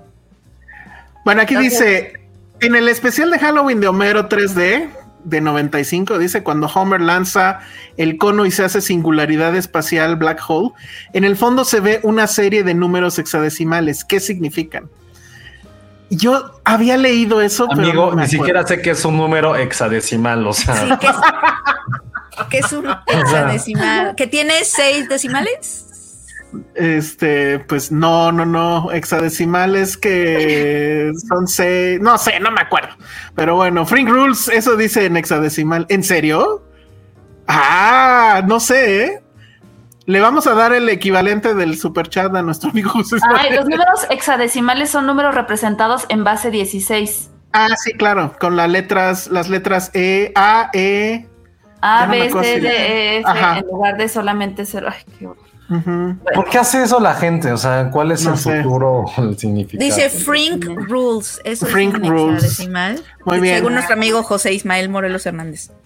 Ok. A ver, ¿quién le canta a Homero y a los otros astronautas en el espacio? Ay, el de la guitarra, ¿no? Pero ¿quiénes recuerdan su nombre? Ah, sí, no me acuerdo. No me acuerdo. ¿Quieren, quieren, quieren las opciones? Sí, opciones. Sí. A. Neil Young, B. William Shatner o C. James Taylor. James Taylor, ¿no? Sí, James Ah, Taylor les mira. canta. Muy bien. Este, ¿qué hacemos? ¿Más trivia o, o dam- o giramos? Giramos. ¿Giramos? Gira, gira. Yo esta fue una tarjetita. La tarjetita tiene dos preguntas. Ah, Ah, muy Paul bien. McCartney, ¿cómo Paul McCartney? Ay, ¿por, por qué ahora no salió? Ahí está Ya ya. está. Muy bien, entonces vamos a ver. Yo, yo, ten- yo había este recolectado otro tipo de trivia, pero ahorita si vuelve a salir, este, Ah, ok. Va. Entonces, a ver. Predicciones ya, ya. O bueno, a ver, ¿qué otras nos faltaron? ¿Tienes ahí Pues otras, Penny? Sí, tengo una de. eh, ¿Se acuerdan que encuentra Bart y Lisa? Me parece, encuentran este pececito de tres Blinky. De tres ojos. Ujú. Blinky.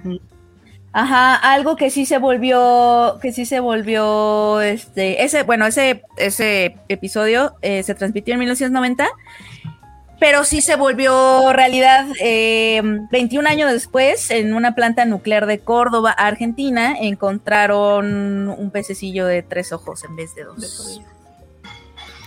Está También esa. está la- lo de Siegfried y Roy.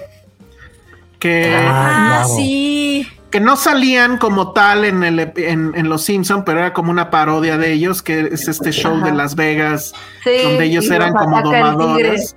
Ajá. Que el tigre además se está recordando, o sea, lo- le están diciendo de cosas, ya no me acuerdo, y en su mente se está acordando cuando era feliz en la selva y llegan estos güeyes, Ajá. y entonces decide atacarlos y que fue justo lo que sí le sucedió a uno de los dos, lo que no sé si lo mataron o, o- o nada más No los, los atacó, pero bueno, a uno de esos dos, los famosísimos Siegfried y Roy, sí, sí sucedió. Este, ¿qué otra, qué otra, qué otra? Bueno, Ah, sí, esta, esta, eh, esta está buena, eh, la de comerse a Marta, que en 1994, eh, en, en el episodio que se llamaba Lisa y los deportes, este, eh, los Simpsons se están burlando de un aparatito en donde escribes cosas, pero el autocorrector, o sea, tiene como un autocorrector y en lugar de decir beat up Ah. Martin, es eat up Marta. Ah, sí. Y se dice que los de Apple se fijaron en ese, en ese capítulo para no cometer los errores del autocorrector en sus dispositivos, porque se están burlando de una cosa que se llama Apple Newton. Ajá, lo que pasa es que ese, ese aparato es una tragedia en Apple. Eh, fue, fue antes de, de que regresara Steve Jobs, fue antes del iPhone, fue antes de todo eso. Le dedicaron muchísimo tiempo, le dedicaron muchísima lana, lo sacan al mercado y justo, o sea, tenía todos los errores, pero entre el, el más annoying era el autocorrector así todo pendejo. Y resulta que el líder de proyecto, que era un chino japonés, sepa, se suicidó cuando el, ¿Eh? el- el- el aparato no fue exitoso. ¿Se Es- es- suicidó? es- así, tal cual. Porque sí le fue a ese, a ese aparato de, de- de Apple, le fue del carajo. Ahorita, si tiene alguien tiene uno, seguro cuesta millones. Madre. Porque, pues, evidentemente se volvió de culto. Pero es uno de los grandes fracasos de. Yo de justo, yo justo me estaba preguntando si se sentirá igual que cuando publicas una revista y hay un typo. Que Sí, claro. sientes como, sientes una vergüenza inmensa, pero él se suicidó. Sí, sí. Y bueno, pero eh, esa broma de los Simpsons seguramente fue cuando todavía el aparato existía. ¿No? Eh, Ajá, sí en se vendió y todo. 1994. Ajá, exacto. Y después ya vino esa tragedión y como que ya nadie dijo nada. Pero bueno, Sí. esta frase de Oscar Sánchez me encantó. Filmsteria haciendo una ruleta, eso ya se ha visto. Antes si salen más frases, decimos las que han puesto. Sí, Exacto. muy bien. Entonces, a ver, vamos a girar de nueva cuenta. Perfecto, trivia. Eh, yo saqué trivia que es más bien como de detrás de cámaras, pues, ¿no? De los Simpson, de este libro que pues está muy divertido. Hay unas cosas que no le creo, pero bueno, es el, el libro Ah, Springfield. Confidential. Ajá. Ajá, de Mike Reese, que él es uno de los guionistas que, que está desde el inicio en, en- en Los Simpson y cuenta muchísimas cosas. Hay algunas que, insisto, no sé si creer, pero, por ejemplo, podemos empezar con esto, que a lo mejor lo saben, a lo mejor no, pero a ver ahí, A ver. este, que nos dice la gente es cómo se creó a Los Simpson.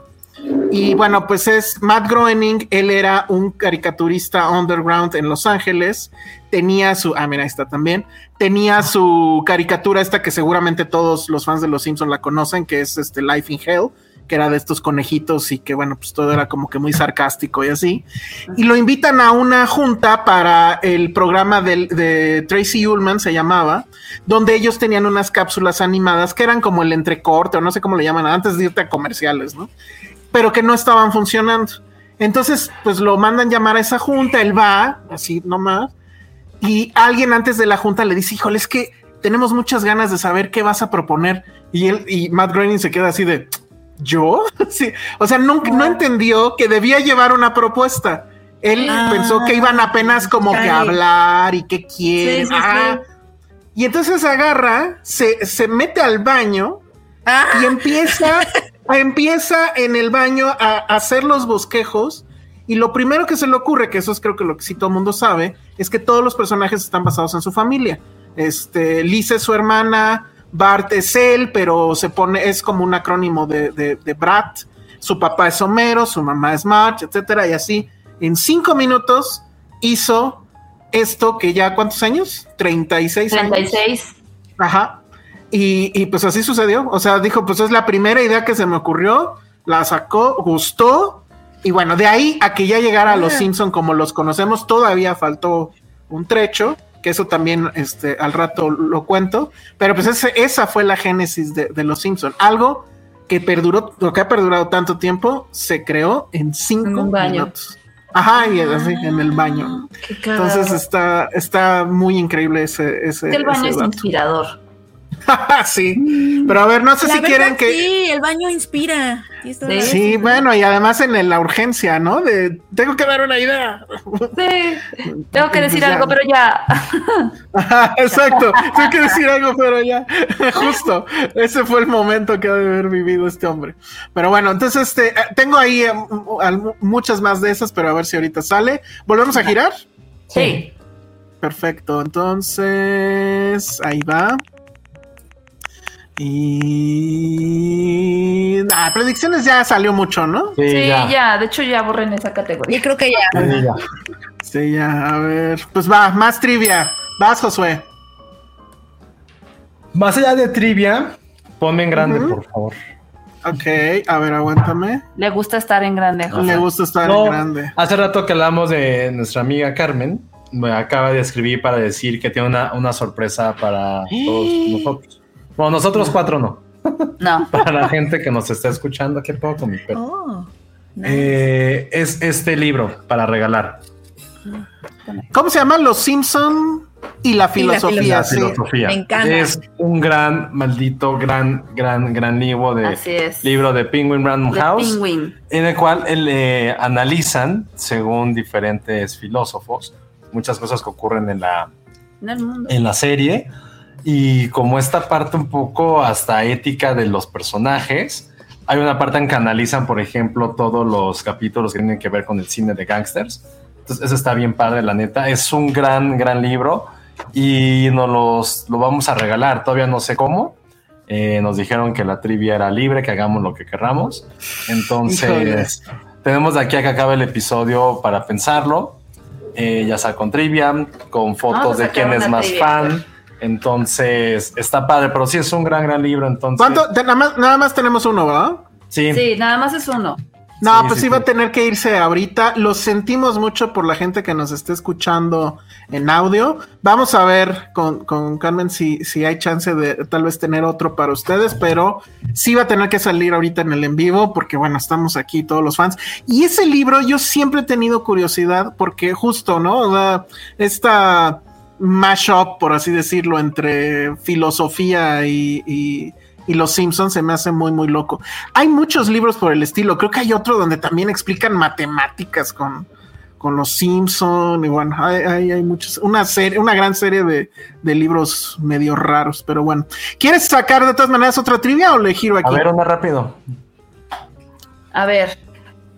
En el turbio y oscuro mundo de Marge Simpson, así se llama el capítulo, ¿en dónde ve Homero a Tony el gordo para que lo ayude? Ay, No no nada, sé, no. ¿Tienen las opciones? Sí, Sí. En la iglesia, ¿no? Ajá. la Sí, caja, la caja. Dios, es- o sea, que todo el mundo piensa que va a ir a pedirle ayuda a Dios, a reverendo o algo, y está con Tony el gordo. Estaba pensando en el capítulo, ¿cómo Sí. se llamaba? Muy bien. Esa, esa está muy buena. A ver, espérenme. Aquí alguien estaba diciendo. No, ya se me perdió. Ah, sí, te preguntaba Alex Juárez, Josué, que si tienes tenis de los Pusiste la Simpsons. categoría Show and Tell, ¿no, verdad? Creo que no la pusimos, pero ahorita en lo que tú muestras algo, yo la pongo. Bueno, aquí. inauguramos Show and Tell contigo. Sí, Ajá. tengo mis tenis para la gente que no nos está viendo. De los Simpsons. de los Simpson de la Croste Hamburguesa. Son unos Adidas que sacaron yo creo que hace un par de años quizá, cuando sacaron toda la línea igual de comida de los Simpson. También había una de la cerveza Dove. Había unas de Había- Flanders, ¿no? Los de Flanders, también tengo otros de, de Flanders, Ajá. pero esos los tengo en la bodega, entonces no los puedo buscar ahorita. Pero esos sí están increíbles. Estos de la Croste Hamburguesa sí son mis favoritos. Están bien bonitos. Obviamente Esos nunca se han usado. ¿De qué años son esos, eh? ¿Qué? ¿De qué años son esos? ¿Son como dos años, No. yo creo. Fue en pandemia, debe Sí, ser fue 2020 20 o 21. Y Sí, sí me acuerdo de esos y me acuerdo que volaron. Al rato los subo en mi Instagram porque le tomé video y fotos. Al ratito los vuelvo a subir. Alguien, Pero alguien sí, que nos busque cuánto cuestan Yo ahorita. traje mis cositas para Show and Tell. Ah, va, ya está la, ya está la categoría de show and tell, entonces si quieren, este la podemos guardar y vamos a gi- girar de nuevo. Chan, chan, chan, chan, chan, chan, chan, chan. Más frases, pero frases que haya puesto la gente, ¿no? Sí, ¿Es la empezamos con esta de Miguel Alvarado. Bueno, de la tía Freddy también es buena. Una, un buen matrimonio es como pelar una naranja. Como Ah, claro. naranja. el de Miguel Alvarado de Bonjour, pedazo. Pedazo de soquete. soquetes, No, sí, muy, muy totalmente. El Light Tabla. Siento que ese fue Ah. más meme que frase. Se, se hizo más famosa después. Sí. Eh, mm, Y sí lo usamos mucho, ¿eh? Bueno, yo sí lo usaba mucho. Sí. Ale también la ha usado mucho, me acuerdo. ¿Cuál? Esa de hay, tablas. Ah, esto que, que nos pone Nora es, no es frase en sí, pero es un clásico la carta que le manda Barta Cravater Ah. para despedirse. No, no la tienen por ahí. Ahorita para la leerla. cuando el viento susurre tu nombre, ese también me encanta. Y otra de mi personaje favorito, que también amo esta escena cuando dice Rafita, yo reprobar español sería imposible. Está y esta que siento que Penny la ha de haber usado en su adolescencia. Dice, no soy un estado, soy un monstruo. Ahí les va la carta. Me identifico. A ver, pero léela con Edna. consentimiento, consentimiento. Querida Edna, debo dejarte. ¿Por qué? A ver, si No quieres yo la leo para la voz de Bultro, ¿no? A ver si, tú hazlo, pero la voz. ¿Dónde está? Ay, ¿qué hiciste? Bueno, mientras, otra que también he usado, usado yo mucho, que dice Nora, es la de quítate tú. Ah, quítate tú, sí está padre. Quítate tú, sí. A ver, ahí va. Querida Edna, debo dejarte. ¿Por qué? No puedo decirlo. ¿A dónde iré? No puedes saberlo. ¿Cómo llegaré? Ah, todavía no lo decido. Pero puedo decirte algo. Cada vez que escuche el viento, susurrará tu nombre. Edna, Edna. con mi amor para toda la eternidad, Woodrow. Y es, es No, ahí ¿cómo- donde. ¿Cómo va la que dice Homero? Este, Ah. soy, soy homosexual. No, la de bienvenida a Botadero. Población, tú. Tú. Pero algo. Bienvenida a La ciudad a Botadero. Ciudad Botadero. No, Población. Sí, ciudad ¿Cómo dice Botadero. como ciudad? Sí, claro. Ciudad Según yo sí, según yo sí. Y también la otra es de soy gay. ¿Y cu- pero ¿cuál decía Bart? Ya no me acuerdo. Bart decía una, ¿no? Aparte de esas. Ya no Posdata soy homosexual, dice Homero. Ajá, sí, postdata soy homosexual. Ah, esta está buena de Monse porque creo que su, su marido es abogado, ¿no? Ah, sí. Se imagina un mundo sin abogados. Que, que- que nos la quisieron aplicar con la de imaginen un mundo sin críticos de cine. Ah, Muñeca preciosa, bienvenida a Botadero. Población, tú. ¿Ve? No dice ciudad. Ajá, Es ciudad. muñeca preciosa. Bienvenida de pensar Flanders, yo sí la sigo ocupando Ah, para sí. muchas cosas. Sí. Ah, sí. Ese sí está en, en- No, en- no, en no, letras de oro, no. ¿eh? Ya, es que no estabas. Ah, Sí, sí, sí, ya. Muy bien. Ah, la de qué agradable sujeto también. ah, qué agradable sujeto, claro. Ajá. Disculpe, se- disculpe, señor Cerebrón. Ah, esa me encanta también. De- La eh, que dice Ismael. Ah, sí. A mí me hizo reír mucho cuando estaban en la trena y gritaban March. March, Lisa. Lisa. Ay, la de este. En Norteamérica no toleramos estupideces, señor, y que le pegan.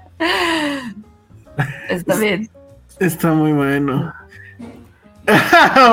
Oscar Sánchez de la de ¿Esa es tu maestra? Ay, debo ir más a las juntas de la escuela. Ah, esa me da mucha ternura, claro, la de Tú Fran. eres un buen perro, ¿verdad, güey? Sí, no, lo está agarrando, sí, eso está muy bonito. Ah, ya, eh, también la de acarícialo fuerte porque si no, no siente. Ah, se pone Tania de así más de dónde agarrar cuando va, cuando este Bart es stripper. cuando Bart es Cuando stripper, este, también cuando imagina que es gordo. Dice, Ah, sí, eso. Con una esponja en una. ¿Qué? en una- En un palo. Pero eso seguro sí es como un- es algo muy de hermanos esa escena, ¿no? Porque güey se está imaginando que se está limpiando el culo, el culo con una, una vara imaginaria y se le empieza a aventar a Lisa. Y Lisa se espanta. Es como es la cosa más de hermanos que pueda haber. Ay, sí, cuando hoy voy a pasar esto. es- es- sí, es de Whale. Haciendo esto, sí. Sí, Es de güey. La escena de Bart gordo es de Whale. ¿no? O sea, Sí. Oye, más despacio, cerebrito. Eso también. Uy, Esta de ¿sabes Oscar me Sánchez. encanta? Adivina quién le gustas. y le parten su madre a Milhouse. Eso es muy buena. O, o Milhouse diciéndole en ese mismo, mismo capítulo a Lisa de, claro, parece somos las hermanas mayores. Ay, pobre Milhouse. Es un gran estúpido. Pero yo soy todo Milhouse. Esta que es Bueno, del, del- ¿Cómo se llama el abogado? el niño más guapo de toda la escuela. Eso se la digo a Patterson. Es el ¿Cómo se llamaba el, abo- el abogado? Lionel Lionel Hutz. Hutz. ¿Quería Abogado. pizza? Ah, no, que no querían pizza. Qué bueno, porque no había pizza. Ah, esta no, no la recordé, también se volvió un gran meme. La de Milhouse, dile a Bar que venga. Ah, sí. Está Sí. con, de, Ay, esta grasa no se quita. Ya, ya la está. Ya la está con Nelson. ¿Quién es O- Nelson? O la de este. Oh, me llaman en el desván. La de los labios humorísticos. Hay muchas, maldita sea, pero si no las acabamos el próximo, en el próximo año seguramente va a haber más frases. No, pues a ver, sigamos. Todavía, todavía tenemos tiempo, amigos. A ver, vamos a ver si qué sale ahora. Ya, ya también está el show Antel y personajes favoritos. Bueno, esa, esa también ya se agotó. ¿Cuál no ha ¿no? salido más bien? Todas. Bueno, a ver, de los secundarios, yo creo que mi personaje favorito es el Ajá, señor Burns. secundarios. Sí. Es encanta el señor Burns. Ah, señor. Y, y recordemos. Ah, mira, ya sé cuál va a ser. Excelente. A ver, Ya sé cuál va a ser la trivia para el ¿Qué libro. personaje no es tu favorito? Mm, Pucci. Ah. Bien. Yo, por ejemplo, o sea, lo pregunto porque sí tengo muy claro que casi el 90% de los capítulos de Krusty no me gustan. ¿Por qué? No mames. Mi capo Krusty. No, por eso dije, pero no están de Krusty. O sea, por ejemplo, más bien lo, lo re- La escuela de payasos. sabe, también. sabe, no, más bien ya lo quito, perdón, la, la regué. ¿Saben quién es mi personaje que más me fastidia? El papá de Krusty. El papá Ah, de ese capítulo en particular de Krusty y su papá, creo que si está en la tele es de los pocos que, o sea, bueno, en mi servicio de streaming en Star, cuando lo Ajá. pongo en Star, ese es el, creo que de los pocos de las primeras temporadas que me lo salto. debería No estarnos me gusta en absoluto ese, ese capítulo. Oye, qué raro esto que están diciendo. Perdón, Alex Juárez y Monse están diciendo que les cae mal el hombre abejorro. Ah, ya andan muy coco, ¿eh? Pues es medio X, más bien, sí. ¿no? Bueno. el, el- el señor abejorro sí, sí. te- A mí sí me gusta. Sí podría coincidir. Porque claramente se está burlando de, de Chespirito. El, el mito Uy, es ¿saben un mito. A ver, espérame, nada más deja esto. Ajá. Es un mito. Se supone que sí, en algún momento Matt Groening estaba en México, prendió la tele, en Sí, sí, Latinoamérica, pues, prende la tele y ve a este tipo vestido de chapulín rojo y se le ocurre al, al- el, el abejorro. Entonces, a mí me cae muy bien porque se está burlando de, de eso, pero no sé por qué les cae mal. Además, es- es- bueno, sí habla en español en la, en la versión en inglés. Está muy cagado, la verdad. Pero Ay, bueno, no ¿qué ibas a decir. Ale? Perdón. El que menos me gusta, ahorita que estás diciendo eso, yo creo que es el hijo del señor Burns. Ah, de capítulo a mí también me, me choca ese Ah, capítulo. sí. Sí. No. Ese sí me Ay, yo voy a, yo voy a, yo, mm, yo voy a dar una opinión muy impopular, pero creo que no me encanta el papá de Homero. Es- O sea, ¿el ay, abuelo? tiene- ¡Al tiene su chistera abuelo! Ajá. Pero, pero él es. Pero eh, fue tiburón. ¿Cómo se llamaban? Pe- Los peces del. ¿Qué? Del Del desierto. Del infierno. infierno. Del infierno. Es veterano, Penny. Es un veterano. Ya y todo, sé, todo te explica así la historia de un centavo. O sea, O sea, cuando se avienta sus choros de esta tarjeta, me recuerda a Ajá, los tiempos no sé por qué me desespera. Creo que es un issue personal, obviamente, pero Y luego- y luego-. Cada rato anda ahí este, vistiéndose de mujer. Abuelito issues. A ver, abuelito Lampa issues, ajá. Me desespera, como que aquí. Ah, bueno. quiero cerrarle la puerta. El de los peces del, de- del infierno es un gran capítulo. Un capítulo. O sea, Sí, es sí, un sí, enorme capítulo. Pero bueno, muy bien. A ver, vamos a, a girar de nuevo a ver qué Tú no sale. dijiste tu personaje que odiabas. Ah, sí, cierto. Pero es que creo que no. mm, ¿Cuál? ¿Cuál odiaré? Así de odiar, odiar, odiar. No, no, no, no, no odiar, pero que no te guste. Mm, Sí, el papá de Krusty me, me- Pues el papá de Krusty puede ser, sobre todo porque ese personaje le, le dieron, o sea, nada más fue ese episodio, y aunque regresó en algunos otros, como que estaba desdibujado. Mm, Sí, era como pues, gran no cliché judío y fue como. ah, Sí, tendría, tendría que ver, a ver, voy a ver en la ilustración que tenemos de fondo. Pero bueno, lo guardamos para, la, para ahorita por si vuelve a salir y ya empezaré yo con eso. Entonces vamos a ver. Y está girando y momentos favoritos. Ese casi no ha salido. No ha salido, ese es un gran. Es una gran. Ay, qué complicado. Momento. A mí, obviamente, el festival de cine de, de Springfield. Ay, qué gran momento. Ese, ese para mí es, mi, gran es mi capítulo. capítulo favorito de toda la vida. No, no, ¿Ya no es plan dental? no, nunca fue. ¿Dijiste alguna vez? No, o sea, favorito, favorito de la vida sí, era la escuela de payasos. Y conforme fui creciendo, eh, no por la parte de cine, sino por todo lo que hay alrededor de ese capítulo, o sea, todas las frases de dijeron Boo o Burns. Yo estaba diciendo Burns. Güey, eh, él es un gran personaje secundario, increíble personaje secundario, pero bueno. Eh, pero momentos, creo que para mí el que marcó mi infancia 100% fue el del señor Thompson. O sea, creo que es Ah, el, sí. momento que incluso ni siquiera hablo Ay, de, sí, de cierto. cultura pop y audiovisual, creo que está en mi top 3 Te de toda la de vida. risa. De toda la vida, pero ni siquiera, o sea, no sé si incluso, insisto, poniendo como cultura pop, está ahí en mis momentos favoritos de la vida. Creo que es incluso de cine, no ha habido como un momento tan fascinante o que me haya hecho reír tanto y durante tanto tiempo. Y ahorita lo vuelvo a ver, ya no me da risa porque lo sé. Pero, puta, sí, sí, Sí, total. yo también recuerdo que la primera vez que vi ese capítulo, no sabes cómo me reía así horas, horas, horas, horas. Ese y cuando Homero y Marsh se pelean que va en el coche de decir, te amo, ¿quieres decir que soy papá? Siempre estaremos juntos, juntos. Y está, o sea, güey.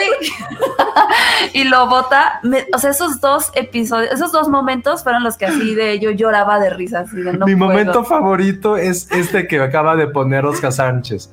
Pone Penny, no me gusta el abuelo Simpson. Al día siguiente, crítica de cine le grita personaje ficticio.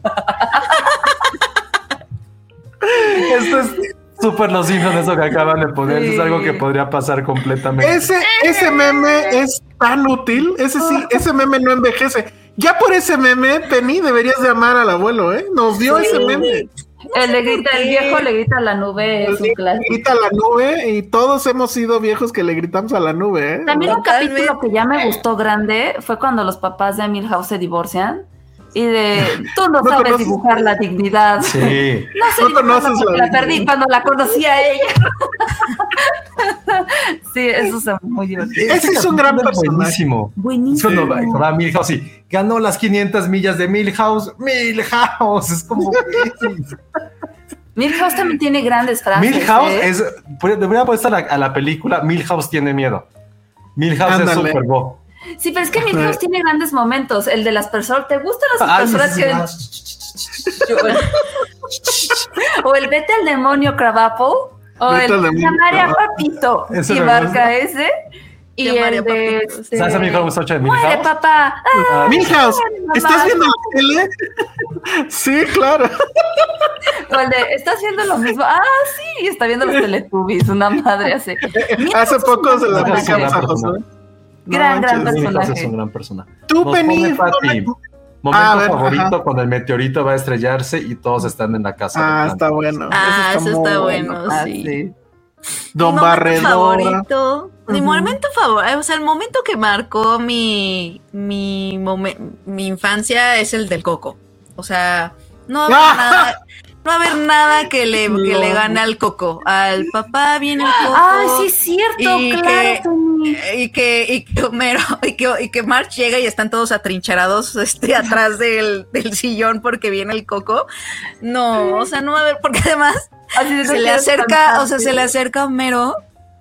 O sea, es que creo que, es que creo que a veces me sigo riendo de eso. O sea, más, este, o sea, me acuerdo perfecto que estaba yo sentada con mi, con mi turbante de, que me acababa de bañar. O sea, te juro que no, no, no podía dormir de la risa. O sea, porque es que está Bart, do- está dormido. Papá, es que, es que tengo miedo porque Ah, fue Lisa. es que ah, fue Lisa, papá, es que tengo miedo. ¿Por qué, nena? No me acuerdo Cuéntamelo dice, todo. pero cuéntamelo todo. Y se acerca. eh, es que es tonto, pero soñé que venía el coco. Y en ese momento Bart abre muchísimo los ojos. O sea, como le hace. "Ah, ¡El coco! ¡Ah, el coco! Y así, ahí viene el coco. Y así llega Bart. quiero espantarte, pero el coco, el coco está en la casa. Nunca, el coco está en la casa. No, nunca. Aparte la puerta sale toda ya balaseada, así de... Nada más ese- esperar el coco. Ese es donde dice, fue tu culpa, March, porque no sé qué. y, dice, sí, sí. y- y Lisa lloró, y Maggie lloró, y no sé qué. Y todo fue una confusión. La El coco nunca, llorar y yo sea, lloré. Me, me hizo llorar de Y la Maggie Y. Maggie rió. O sea, Y todo fue una confusión. Ese y, y también creo que mi, mi, mi capítulo favorito sí es el del líder, el de na na na na na na na, na, el líder. Na, na, na, na, na, na. También, Ese, no ese, manches, ese qué me gusta mucho. Mucha gente ha puesto este de la bola en la ingle. Que es el del La bola en festival. la ingle es la bola en la ingle. Es que es, es completamente Sí. estúpido. O sea, si es llevar la estupidez de lo que a veces es el cine. La bola en la, la bola en la ingle es como Mario. Es justo. Ay, ¿quieres que nos cancelen otra vez? No, pero sí es eso, es como gana, pero es Mario, es como la bola en la ingle, la bola en la ingle. Sí, Mario, Mario fue muy intocable. Sí. cabrón, no manches. ¿Sabe también cuál me gusta mucho lo que usan aquí de la jalea? Ah, sí. ¿Puede dejar de decir jalea? No. Adelantado, jalea. adelantado a su tiempo porque predijo las cancelaciones, ¿eh? O sea. Y e- eso también, y Lisa, eso sí me he dado mucho cuenta cuando ves los capítulos, los primeros capítulos, Lisa sí traía una avanzada, o sea, sí era la feminista Cabrón, este, sí. muy cabrón en una época donde pues el feminismo no estaba tan Sí estaba muy avanzada para su época. Para los noventos, para los noventos. Sí. Para los noventas sí está sí era un personaje, sí, sí estaba muy este, muy allá. Sí, no, Oigan, no, en serio. ¿Qué episodio es el que también me gusta muchísimo? En donde March va a hacer ejercicio y están en las caminadoras y taran, tararán. ¿Se acuerdan de ese video en donde la gente bailaba y había Sí. una coreografía sobre las caminadoras? ¿Qué video era? O sea, que era un, o sea, es un video real y se burlan de ese video. Ah, eh. ¿de cómo se llama esa banda? Eh, pero se la canción se Here We Go, llamaba la OK canción. Go, Here We Go, OK Go. Here we Ok, go, la go. canción. Ok, Fue la go. banda que hacía puros videos así increíbles. Ajá, y era una coreografía y, y March va toda así temerosa al gimnasio, así como de, ay, no, es que no sé, y, y es como de, bueno, no, No aquí no somos principiantes y de pronto todo el mundo está Ah, haciendo se coreografía en la, llamaba, sí. ajá, eh, todo el mundo está haciendo coreografía en la caminadora y March se, se queda así como, mm. Oigan, este que, este que está recordando Shaman López es buenísimo y también sé que le encanta al, al el de Guácala, ¿te gustan los monkeys? Ay, ¿Sabes que no escriben sus canciones? Marsh grita, no. Lo cual, de hecho, fue cierto. Oye, nada más, había aquí uno que, que me gustaba ya para ir terminando, de Iván Garavito. Creo que este es un gran, gran momento de Los Simpson cuando sale esta parodia de Obrero y Parásito. O sea, creo que de niño te daba risa, pero digo, seguramente aquí que hay varios diseñadoras y diseñadores, pues sí, ya que te das cuenta como toda esta estética comunista, el cómo en a lo mejor en menos de un minuto sí resume completamente lo que era vivir en ese bloque del, del este de Europa. Ese es un gran momento, muy clavado quizá, pero también a mí me, me encanta cuando pasa eso. Entonces, Que, que, Wow. que alguna vez lo platicamos, ¿no? Y que según yo era la parodia de esta caricatura que salía en el 11. Bueno, que aquí salía en el 11 que se llamaba Bolek y Lolek. ¿No? Que esa era alemana en realidad, no rusa, pero era un poco lo mismo. Este diálogo, ¿quién lo lee, por favor? Ah, ah, yo. Aurora boreal, en esta época del año, a esta hora del día, en esta parte del mundo y ubicada específicamente en su cocina. Sí. ¿Puedo verla? No. No. ¿Cómo se llamaban las hamburgue- hamburguesas al carbón? Hamburguesas al vapor. Ah, de eso tengo Al una vapor. Ay, ese siempre se me antojaron. En, en dónde ir, a mí me tocaba hacer la carta editorial, que era mi momento favorito del mes. Ujú. Y hicimos un especial de hamburguesas en la revista. Ah, sí Pero acuerdo. siempre como que se hizo como broma el decir hamburguesas porque estuve yo jodiendo durante mucho tiempo. Entonces mi carta editorial creo que se llamaba hamburguesas no sé qué. Y mi corrector de estilo, que era ya un señor grande y era muy bueno, me lo corrigió. Le puso hamburguesas. Ya No. cuando llegó la revista, así yo todo feliz y dices como hamburguesas, ¿por qué me lo corrigieron? No. me lo corrigió mi corrector de estilo así de, ay, pensé que había sido un typo. Y yo no. No. Y creo que mi carta editorial alrededor de, De las de la hamburguesas. y fue como... Ah, Ah. Eso está súper triste. ¿eh? Súper triste. Muy luego aquí están. Bueno, a ver, ¿lo volvemos a girar o ya? no, sí, para ver si sale el show Antel. A ver, vamos a ver. Bueno, y yo te- tengo un buen de trivias todavía. Para el ver, próximo año, porque va a haber más. Alguien, bueno, déjame, vas. Frases. ¿Sabes qué estaban diciendo aquí? Eh, hablando de frases. Insultos. Los mejores insultos en Los Simpson. Vete al demonio, Cravapo. Vete al demonio. Basofia. Yo empecé a usar Basofia mucho en mi vocabulario, por eso. Todo es Basofia. Todo es Señora, ¿usted no entiende mi papa? Ajá. Más viene- pero ahí vienen los ñoños. Este, ¿Qué otra, qué otra, qué otra? Ay, creo Ah, que que no dicen. Ay, bueno, los insultos del señor Burns son de las mejores, mejores frases. Si ahí lo tienes, si lo buscas. sí. Los insultos del señor Burns. Ganapán sí lo dicen ahí, ¿no? Sí. ¿Ganapán? Ahí no, ahí no saqué el ganapán, pero lo dicen ganapán. En algún punto este Burns lo dice, creo. Ignaro también, claro. Ignaro, ajá. Ay, ¿qué otros? Sí, sí hay muchos. Ya no ah, me bueno, acuerdo. y a lo mejor no son insultos tal cual, pero Ajá. siento que son de las formas más finas de poder insultar a una persona. Escuchen, eh, vean el capítulo de la lucha de clases en Springfield, o mejor conocido como el del vestido Chanel. Porque hay un Mm. personaje Ay, sí, que insulta a Marge de una forma tan pinche elegante y tan cruel que creo que ese es como el aspirante a lo que todos deberíamos de lograr hacer. Ese capítulo, véanlo, y son de los mejores insultos que pueden tener. Está bueno. Cada estúpido Flanders. El estúpido Flanders es, es un un clásico también. Ese niño tiene boobies. Y se va corriendo. Uh. Este, ¿qué otro? Es que ya no, ya no, ya no se me ocurre. Bueno, ya habíamos No dicho el de acuerdo. Hacer un Carcamán. Homero Simpson. hacer un número Simpson, el de Carcamán también. Carcamán. Este, Nerd, que bueno, no es un insulto, pero. Ah, el, eh, momentos también increíbles, el inspector de billeteras. Ah, no sí. mames. Momento. Mm, ese no es el inspector de billeteras. Señor Homero. No se está sangrando la nariz. ese le encanta a mi hermano para burlarse de, de- de mi onda ingeniero, así de Ah. señor Simpson, señor Simpson. Ah, Pero bueno, muy bien. A ver, pues qué nos quedan qué 15 minutos, ¿no? ¿O qué? A ver, vamos a ver qué más sale. No. qué elegancia la de Francia. Ah, esa Qué elegancia la de Francia. Momentos favoritos, pues eso ya pasó, ¿no? A ver otra vez. Y si no, pues ya directo al show Antel, que es el que falta. Mira, otra vez salió.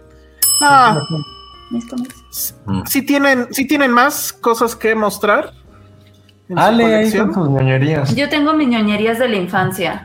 A ver, venga, Un déjame poco nada de más ver por el ñoñería. tiempo. Mira mis cómics noventeros. Aquí están. Este todavía tenía un comercial de el nene consentido atrás. Y es que ya que los abres, se ven súper viejos, vean. Pues sí. Súper, súper viejos. Entonces estaba padre porque eran estos y atrás venían otra historia, por lo general siempre como de terror. Aquí está. Y luego está este. Estos y obviamente la Biblia de La todo niño. La guía. Yo la Ajá. perdí, no sé qué pasó. Que yo soñaba con así los cuartos, así dije, ¿qué pa-? Un día, y un día me la llevé a acuerdo a la escuela y me la quitaron y luego me la regresaron. Pero sí porque quería aplicar los consejos que te venían aquí súper ñoños, así de para que le hagas la vida imposible a tu maestro con estas preguntas. Y no sé qué. Es un gran libro, neta. Es un gran libro para niños. sea, La guía estaba Mira, bien padre. Yo Preguntas para incomodar a tu profesor de religión. ¿Es pecado pronunciar obscenidades si no emites ningún sonido? Una vez estás en el cielo, ¿tienes que llevar para el resto de la eternidad las ropas con las que te enterraron? eso es lo que yo siempre pregunté, recuerden cuando salió lo de Coco. Ajá. Siempre pregunté por qué están vestidos así, por qué mamá Coco es una anciana decrépita y no es la bebé con la cual el otro soñó. Esa era una pregunta muy válida. Esta está buena. Si en, si en vida fueras masoquista, ¿no sería una recompensa ir al infierno y un castigo ir al cielo? Piénsalo bien. Es muy buen libro ese. Si el dinero es la causa de todos los males, ¿por qué tenemos que trabajar? Ah, Está bueno. ¿Y ese quién lo ¿Por qué existe el escribía? ¿Quién lo escribió? ¿Quién es el autor? Vale. Sí. Sí, ¿no? ¿Sí es Ah, Matt Groening? Es colaboración de Matt Groening. Ya debe de tener ahí varios, ¿no? Yo Ay, no mames, libro, lo tengo firmado. Yo. No, ¿Por no quién? puedo. No, o sea que te decía, este libro. Este, Este libro pertenece a y ponías tu nombre. Mm, Ay, ¿Y lo sí. firmaste? Muéstralo. Muéstralo. Este.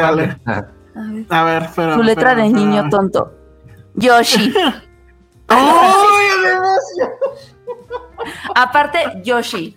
Yoshi. Yoshi. Pero es como, la gente que nos está viendo es como con esta letra noventera que era como, ¿cómo decirlo? Como burbuja. Como globo. Iban pegadas una letra con la otra. Qué oso, qué oso, qué oso. Sí, pues eso es como del 98 o antes. ¿Eh? Ay, otra referencia, muy bien. Está Ay, buenísimo. A ver, enseñar. Yo- yo a ver, enseñar. venga. A A ver, vamos a poner en especial grande. viene firmado por Humberto Vélez. Ah, ¡Ah, wow! Vélez. Eh, Qué fregón.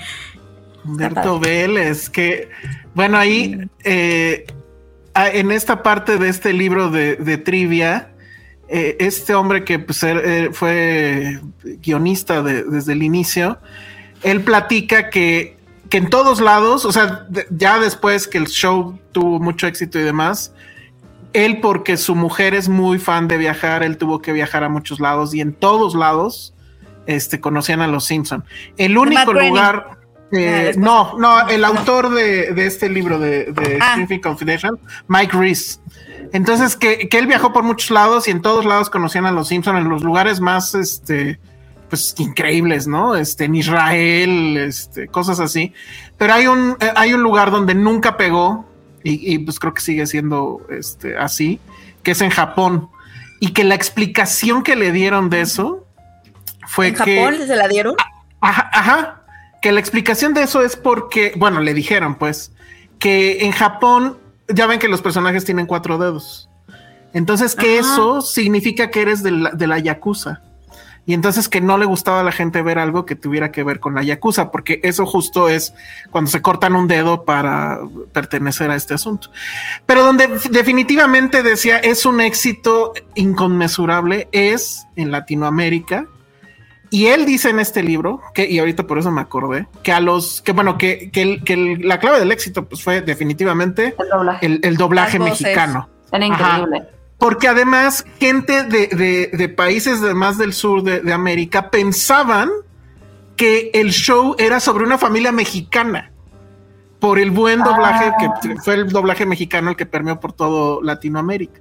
Pero según él, y eso con datos que supuestamente sí se lo dieron a ellos, la gente que doblaba, y que supongo que aquí también este, Humberto Vélez, les pagaban 30 dólares la semana de trabajo de doblaje, al doblaje mexicano. No manches. El único que ganaba más era justamente Humberto Vélez. Humberto Vélez.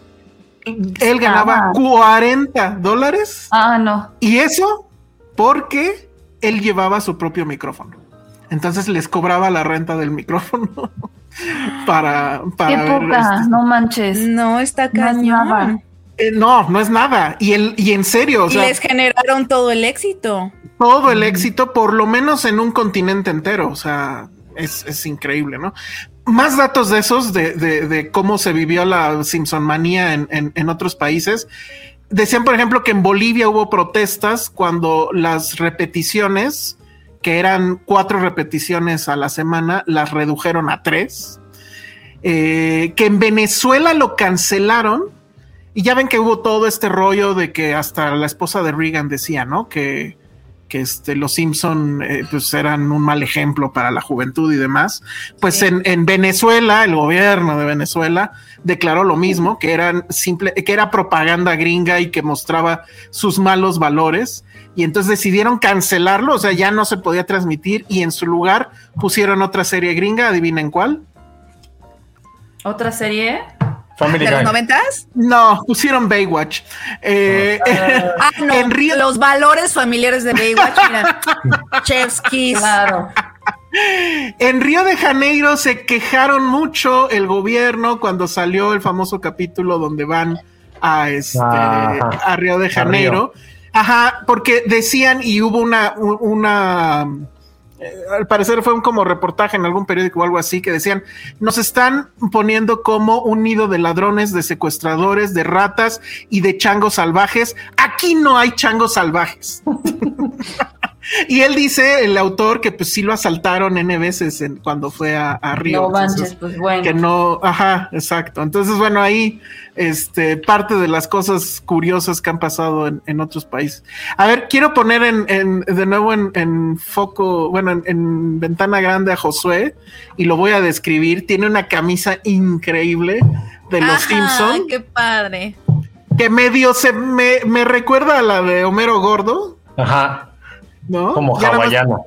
Ajá. Está padrísima. Esta me quería Ajá. llevar a la boda de Penny porque es como muy Te fresca. ¡Si a lo hubieras hecho! Ah, como que Era temática de cosas. Sí, Ay, no, era temática de cosas. Sí, caray. Sí. ¿Cuál era el Simpsons Gate, tía Freddy? No sé si es el mismo que yo menciono. Sí, sí, sí. Es este, ¿no? Mm, Muy bien. Eh, dice, dice Iván Garavito, y probablemente tenga razón, el doblaje latino unió más a Latinoamérica que el sueño de Bolívar. sí, aunque no sé, yo creo que yo creo que es más famoso el chavo, ¿eh? Sí, no, Tristemente. no, nos, nos une el chavo, pero sí nos une el doblaje en general. No son el doblaje, eso sí, eso sí. Eh, ok, es que debe haber categorías. Nos pone Ah, taco bueno, de asada para el próximo año. ¿Qué deberíamos de hacer? Categoría, canción favorita, frase favorita, escena favorita y momento favorito por personaje. Pues, frase. por ah, no, personaje. Ese está, Está cabrón, muy, está bueno. está muy cañón. Ajá. A ver, rápido, mi show and tell. No tengo tantas cosas, pero bueno, de lo que sí tengo es este bonito coche. Ah. Que ya vieron ustedes cuál es. Homero. Es el coche de Homero. y es, El bueno, Homero. obviamente es un, ajá, el Homero. ¿El, el auto qué? ¿Cómo era la frase? Ya no me Para el hombre común, no, no me acuerdo. Para cómo. el hombre común o algo así. Ahí están las dos cabinas, la bocina horrible, este todo. Nada más le falta este, hacer ruido. Pero el que sí hace ruido, espero, porque ya hace mucho que no lo uso, a ver si no se le bajó la pila, es esta figura de Barney Gómez, que, a ver, Ah, sí. es muy bonito, es muy bonito. Bueno, eso es lo único que encontré así de, de rápido. Está padre. Ok, bueno, pues ahí está. No, no sé si quieren que, que lo dejemos ahí. No, nada más lo del Eh, libro, para ver cómo lo damos. Ah, sí, a mí ya se me ocurrió y está fácil, pero eh, lo que sí quiero es que la respuesta la manden a dónde, porque si la ponen aquí en el chat va a ser un relajo. Entonces yo digo que la manden por DM, pero no sé si de Twitter o de Instagram. ¿De cuál quieres, Josué? O por el mail. Ah, eh, uy, pero ese mail ya no. Bueno, pero a mí, al. Ah, no, sí, al de, al de Gmail, ok. Entonces, van a mandar un correo, estén súper atentos, háganlo ahorita. Eh, van a mandar un correo a filmsteria.gmail.com. El primero que conteste esto. Y es que digamos que alguien de los Simpson o que trabajó en los Simpson estuvo en este podcast. ¿Quién Bien. y qué personaje? ¿De qué, per- qué- de qué personaje estaba encargado? Esa es, esa es la pregunta. Un nombre, ¿Quién? el personaje y manden Ajá. su dirección. No, es más, si pueden mandar una captura de ese episodio, porque ahí está. Entonces tienen que mandar nombre, quién es, qué personaje hacía o hace, y este, una captura de, de- de ese, de ese episodio. Este, ¿qué más? Ah, una última de estas trivias, porque esto sí me pareció que fue, pues, es interesante. En algún punto de este libro le preguntan, y bueno, dice que era una pregunta recurrente, es qué onda con este Family Guy. Porque siempre hubo como este asunto de que había eh, rivalidad, ¿no? Entre los Simpsons y, y Family Guy. Y él decía que en el, en, el, en el cuarto de escritores era una cosa muy, muy loca porque efectivamente lo odiaban. Odiaban a Family Guy, pero las razones que daban era, es que es vulgar, es que tiene un ritmo muy rápido y es que son puras referencias pop. Y entonces el autor de este libro dice, carajo, pues eso éramos nosotros, ¿no? O, o- o eso fuimos este, desde el inicio. Él dice que para él Family Guy es un, este, los Simpson en, en cerveza. O sea, es como si los, si, te pusieras a, beber cerveza y vieras los Simpson, lo que sale es Family Guy. Y que, eh, pues al final como que las asperezas se limaron, o sea, ya no hubo tanto rollo. Y Seth MacFarlane decide, bueno, lo convencen de hacer el famoso episodio de, crossover, no sé si, si lo recuerdan, pero que al final ya no le gustó tanto porque pasó algo curioso, ni Matt Groening ni, Seth MacFarlane se, se involucraron mucho, o sea, le dijeron a los escritores, es su bronca, ya decidimos que sí, vayan y háganlo, entonces, eh, pues hicieron el capítulo, pero no sé si lo recuerdan, el chiste que más recurrente que hay en el capítulo es que Family Guy es una copia de Los Simpson. Y entonces cuando ya finalmente lo vio al aire Seth MacFarlane, pues no le encantó, no le gustó eso. Pero cierra con una anécdota muy bonita este asunto. Pero dice, bueno, ¿quién, o sea, qué, episodio es mejor? Dice, no sé, pero cierro con esta anécdota. Un día, Seth MacFarlane tiene que tomar un avión para ir a Nueva York. Tiene no sé qué junta referente al programa. Eh, por cuestiones de su, de su asistente, llega tarde al, al- al aeropuerto. Eh, se bueno, entonces intenta que sí lo suban al avión, no se puede, hace un berrinche terrible y el avión despega. Dos horas después o una hora después se da cuenta que ese avión es uno de los aviones que se estrella en las Torres Gemelas. No. Y entonces el autor dice, no sé qué show sea mejor, Los Simpsons o Family Guy, pero me queda claro que Dios quiere mucho a Family Guy. Y ya es como cierra esa, esa anécdota que está muy cañona, ¿no? O sea, se salvó este hombre Seth MacFarlane de eso. Pero bueno, muy bien, pues con esto ya acabamos casi dos horas y media de, de podcast y casi una hora y media de estar hablando de los Simpson. Entonces tomamos nota de lo que tiene que suceder para el año que entra. Que también lo hicimos porque justo cayó el día, ¿no? Que justo el, el día de, de- de la transmisión del podcast, este, pues ya, ya cayó. No sé si ya habrá caído también la respuesta a la trivia. Si no, pues al rato lo checamos. Yo creo que lo más fácil será que me manden a mí el libro y lo recojamos y lo recojan acá o los mandemos. Creo que va a ser lo más fácil. Sí, sí, yo creo que eso sí, pero bueno, eso ya lo, lo, lo averiguaremos después. Pero bueno, en- yo supongo que lo van a contestar muy rápido, entonces igual y, y estén pendientes en las redes al rato y ya diremos, ya eh, diremos si, si ya hubo ganador. Este, muchas gracias a todos, por- también porque pusieron todas sus frases y demás. Y bueno, pues vámonos, no sé dónde anda Ale, pero bueno, vámonos, Penny. Muy bien. Arroba Penny Oliva. Muy bien. Adiós, Perfecto. amigo. Ale, Aquí estoy, arroba Ale Kazagi. Vean, No sé- Bo tiene miedo. Muy bien, sí. Que, Ale tiene miedo, pero no, le va, le, le va a ir muy bien. Sí, Josué. le va bien. Arroba Josué Corro y sí, me decían Yoshi. Me siguen diciendo un poco mis amigos de la prepa. No, miento, de la secundaria y la primaria. Es que sí se, sí se presta a Josué Yoshi. Sí. Por eso, y, y- y lo primero que me preguntó de Mario fue eso, ¿no? Que si salía Yoshi. oh. Pero nunca fue con relación al, al personaje, ¿eh? ¿No? eh, complicado, Era ¿no? más- Hacer esa. tu- Sí, pero era más por más el como nombre. por tu nombre.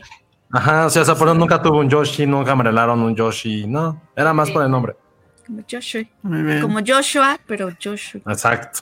Exacto. Me están preguntando que si mañana va a haber Citizen Boomer. No, no lo hemos este, planeado, pero tengo ahí una idea que creo que vamos a empezar a hacer una serie de original y remake.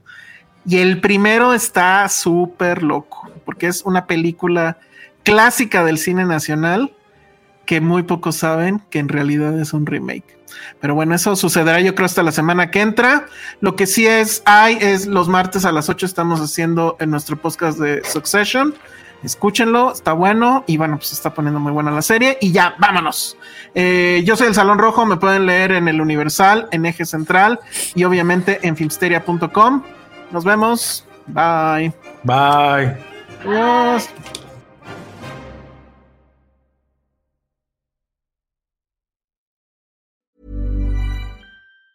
Even on a budget, quality is non-negotiable. That's why Quince is the place to score high-end essentials at 50 to 80% less than similar brands. Get your hands on buttery soft cashmere sweaters from just 60 bucks, Italian leather jackets, and so much more. And the best part about Quince, they exclusively partner with factories committed to safe, ethical, and responsible manufacturing. Elevate your style without the elevated price tag with Quince. Go to quince.com slash upgrade for free shipping and 365-day returns.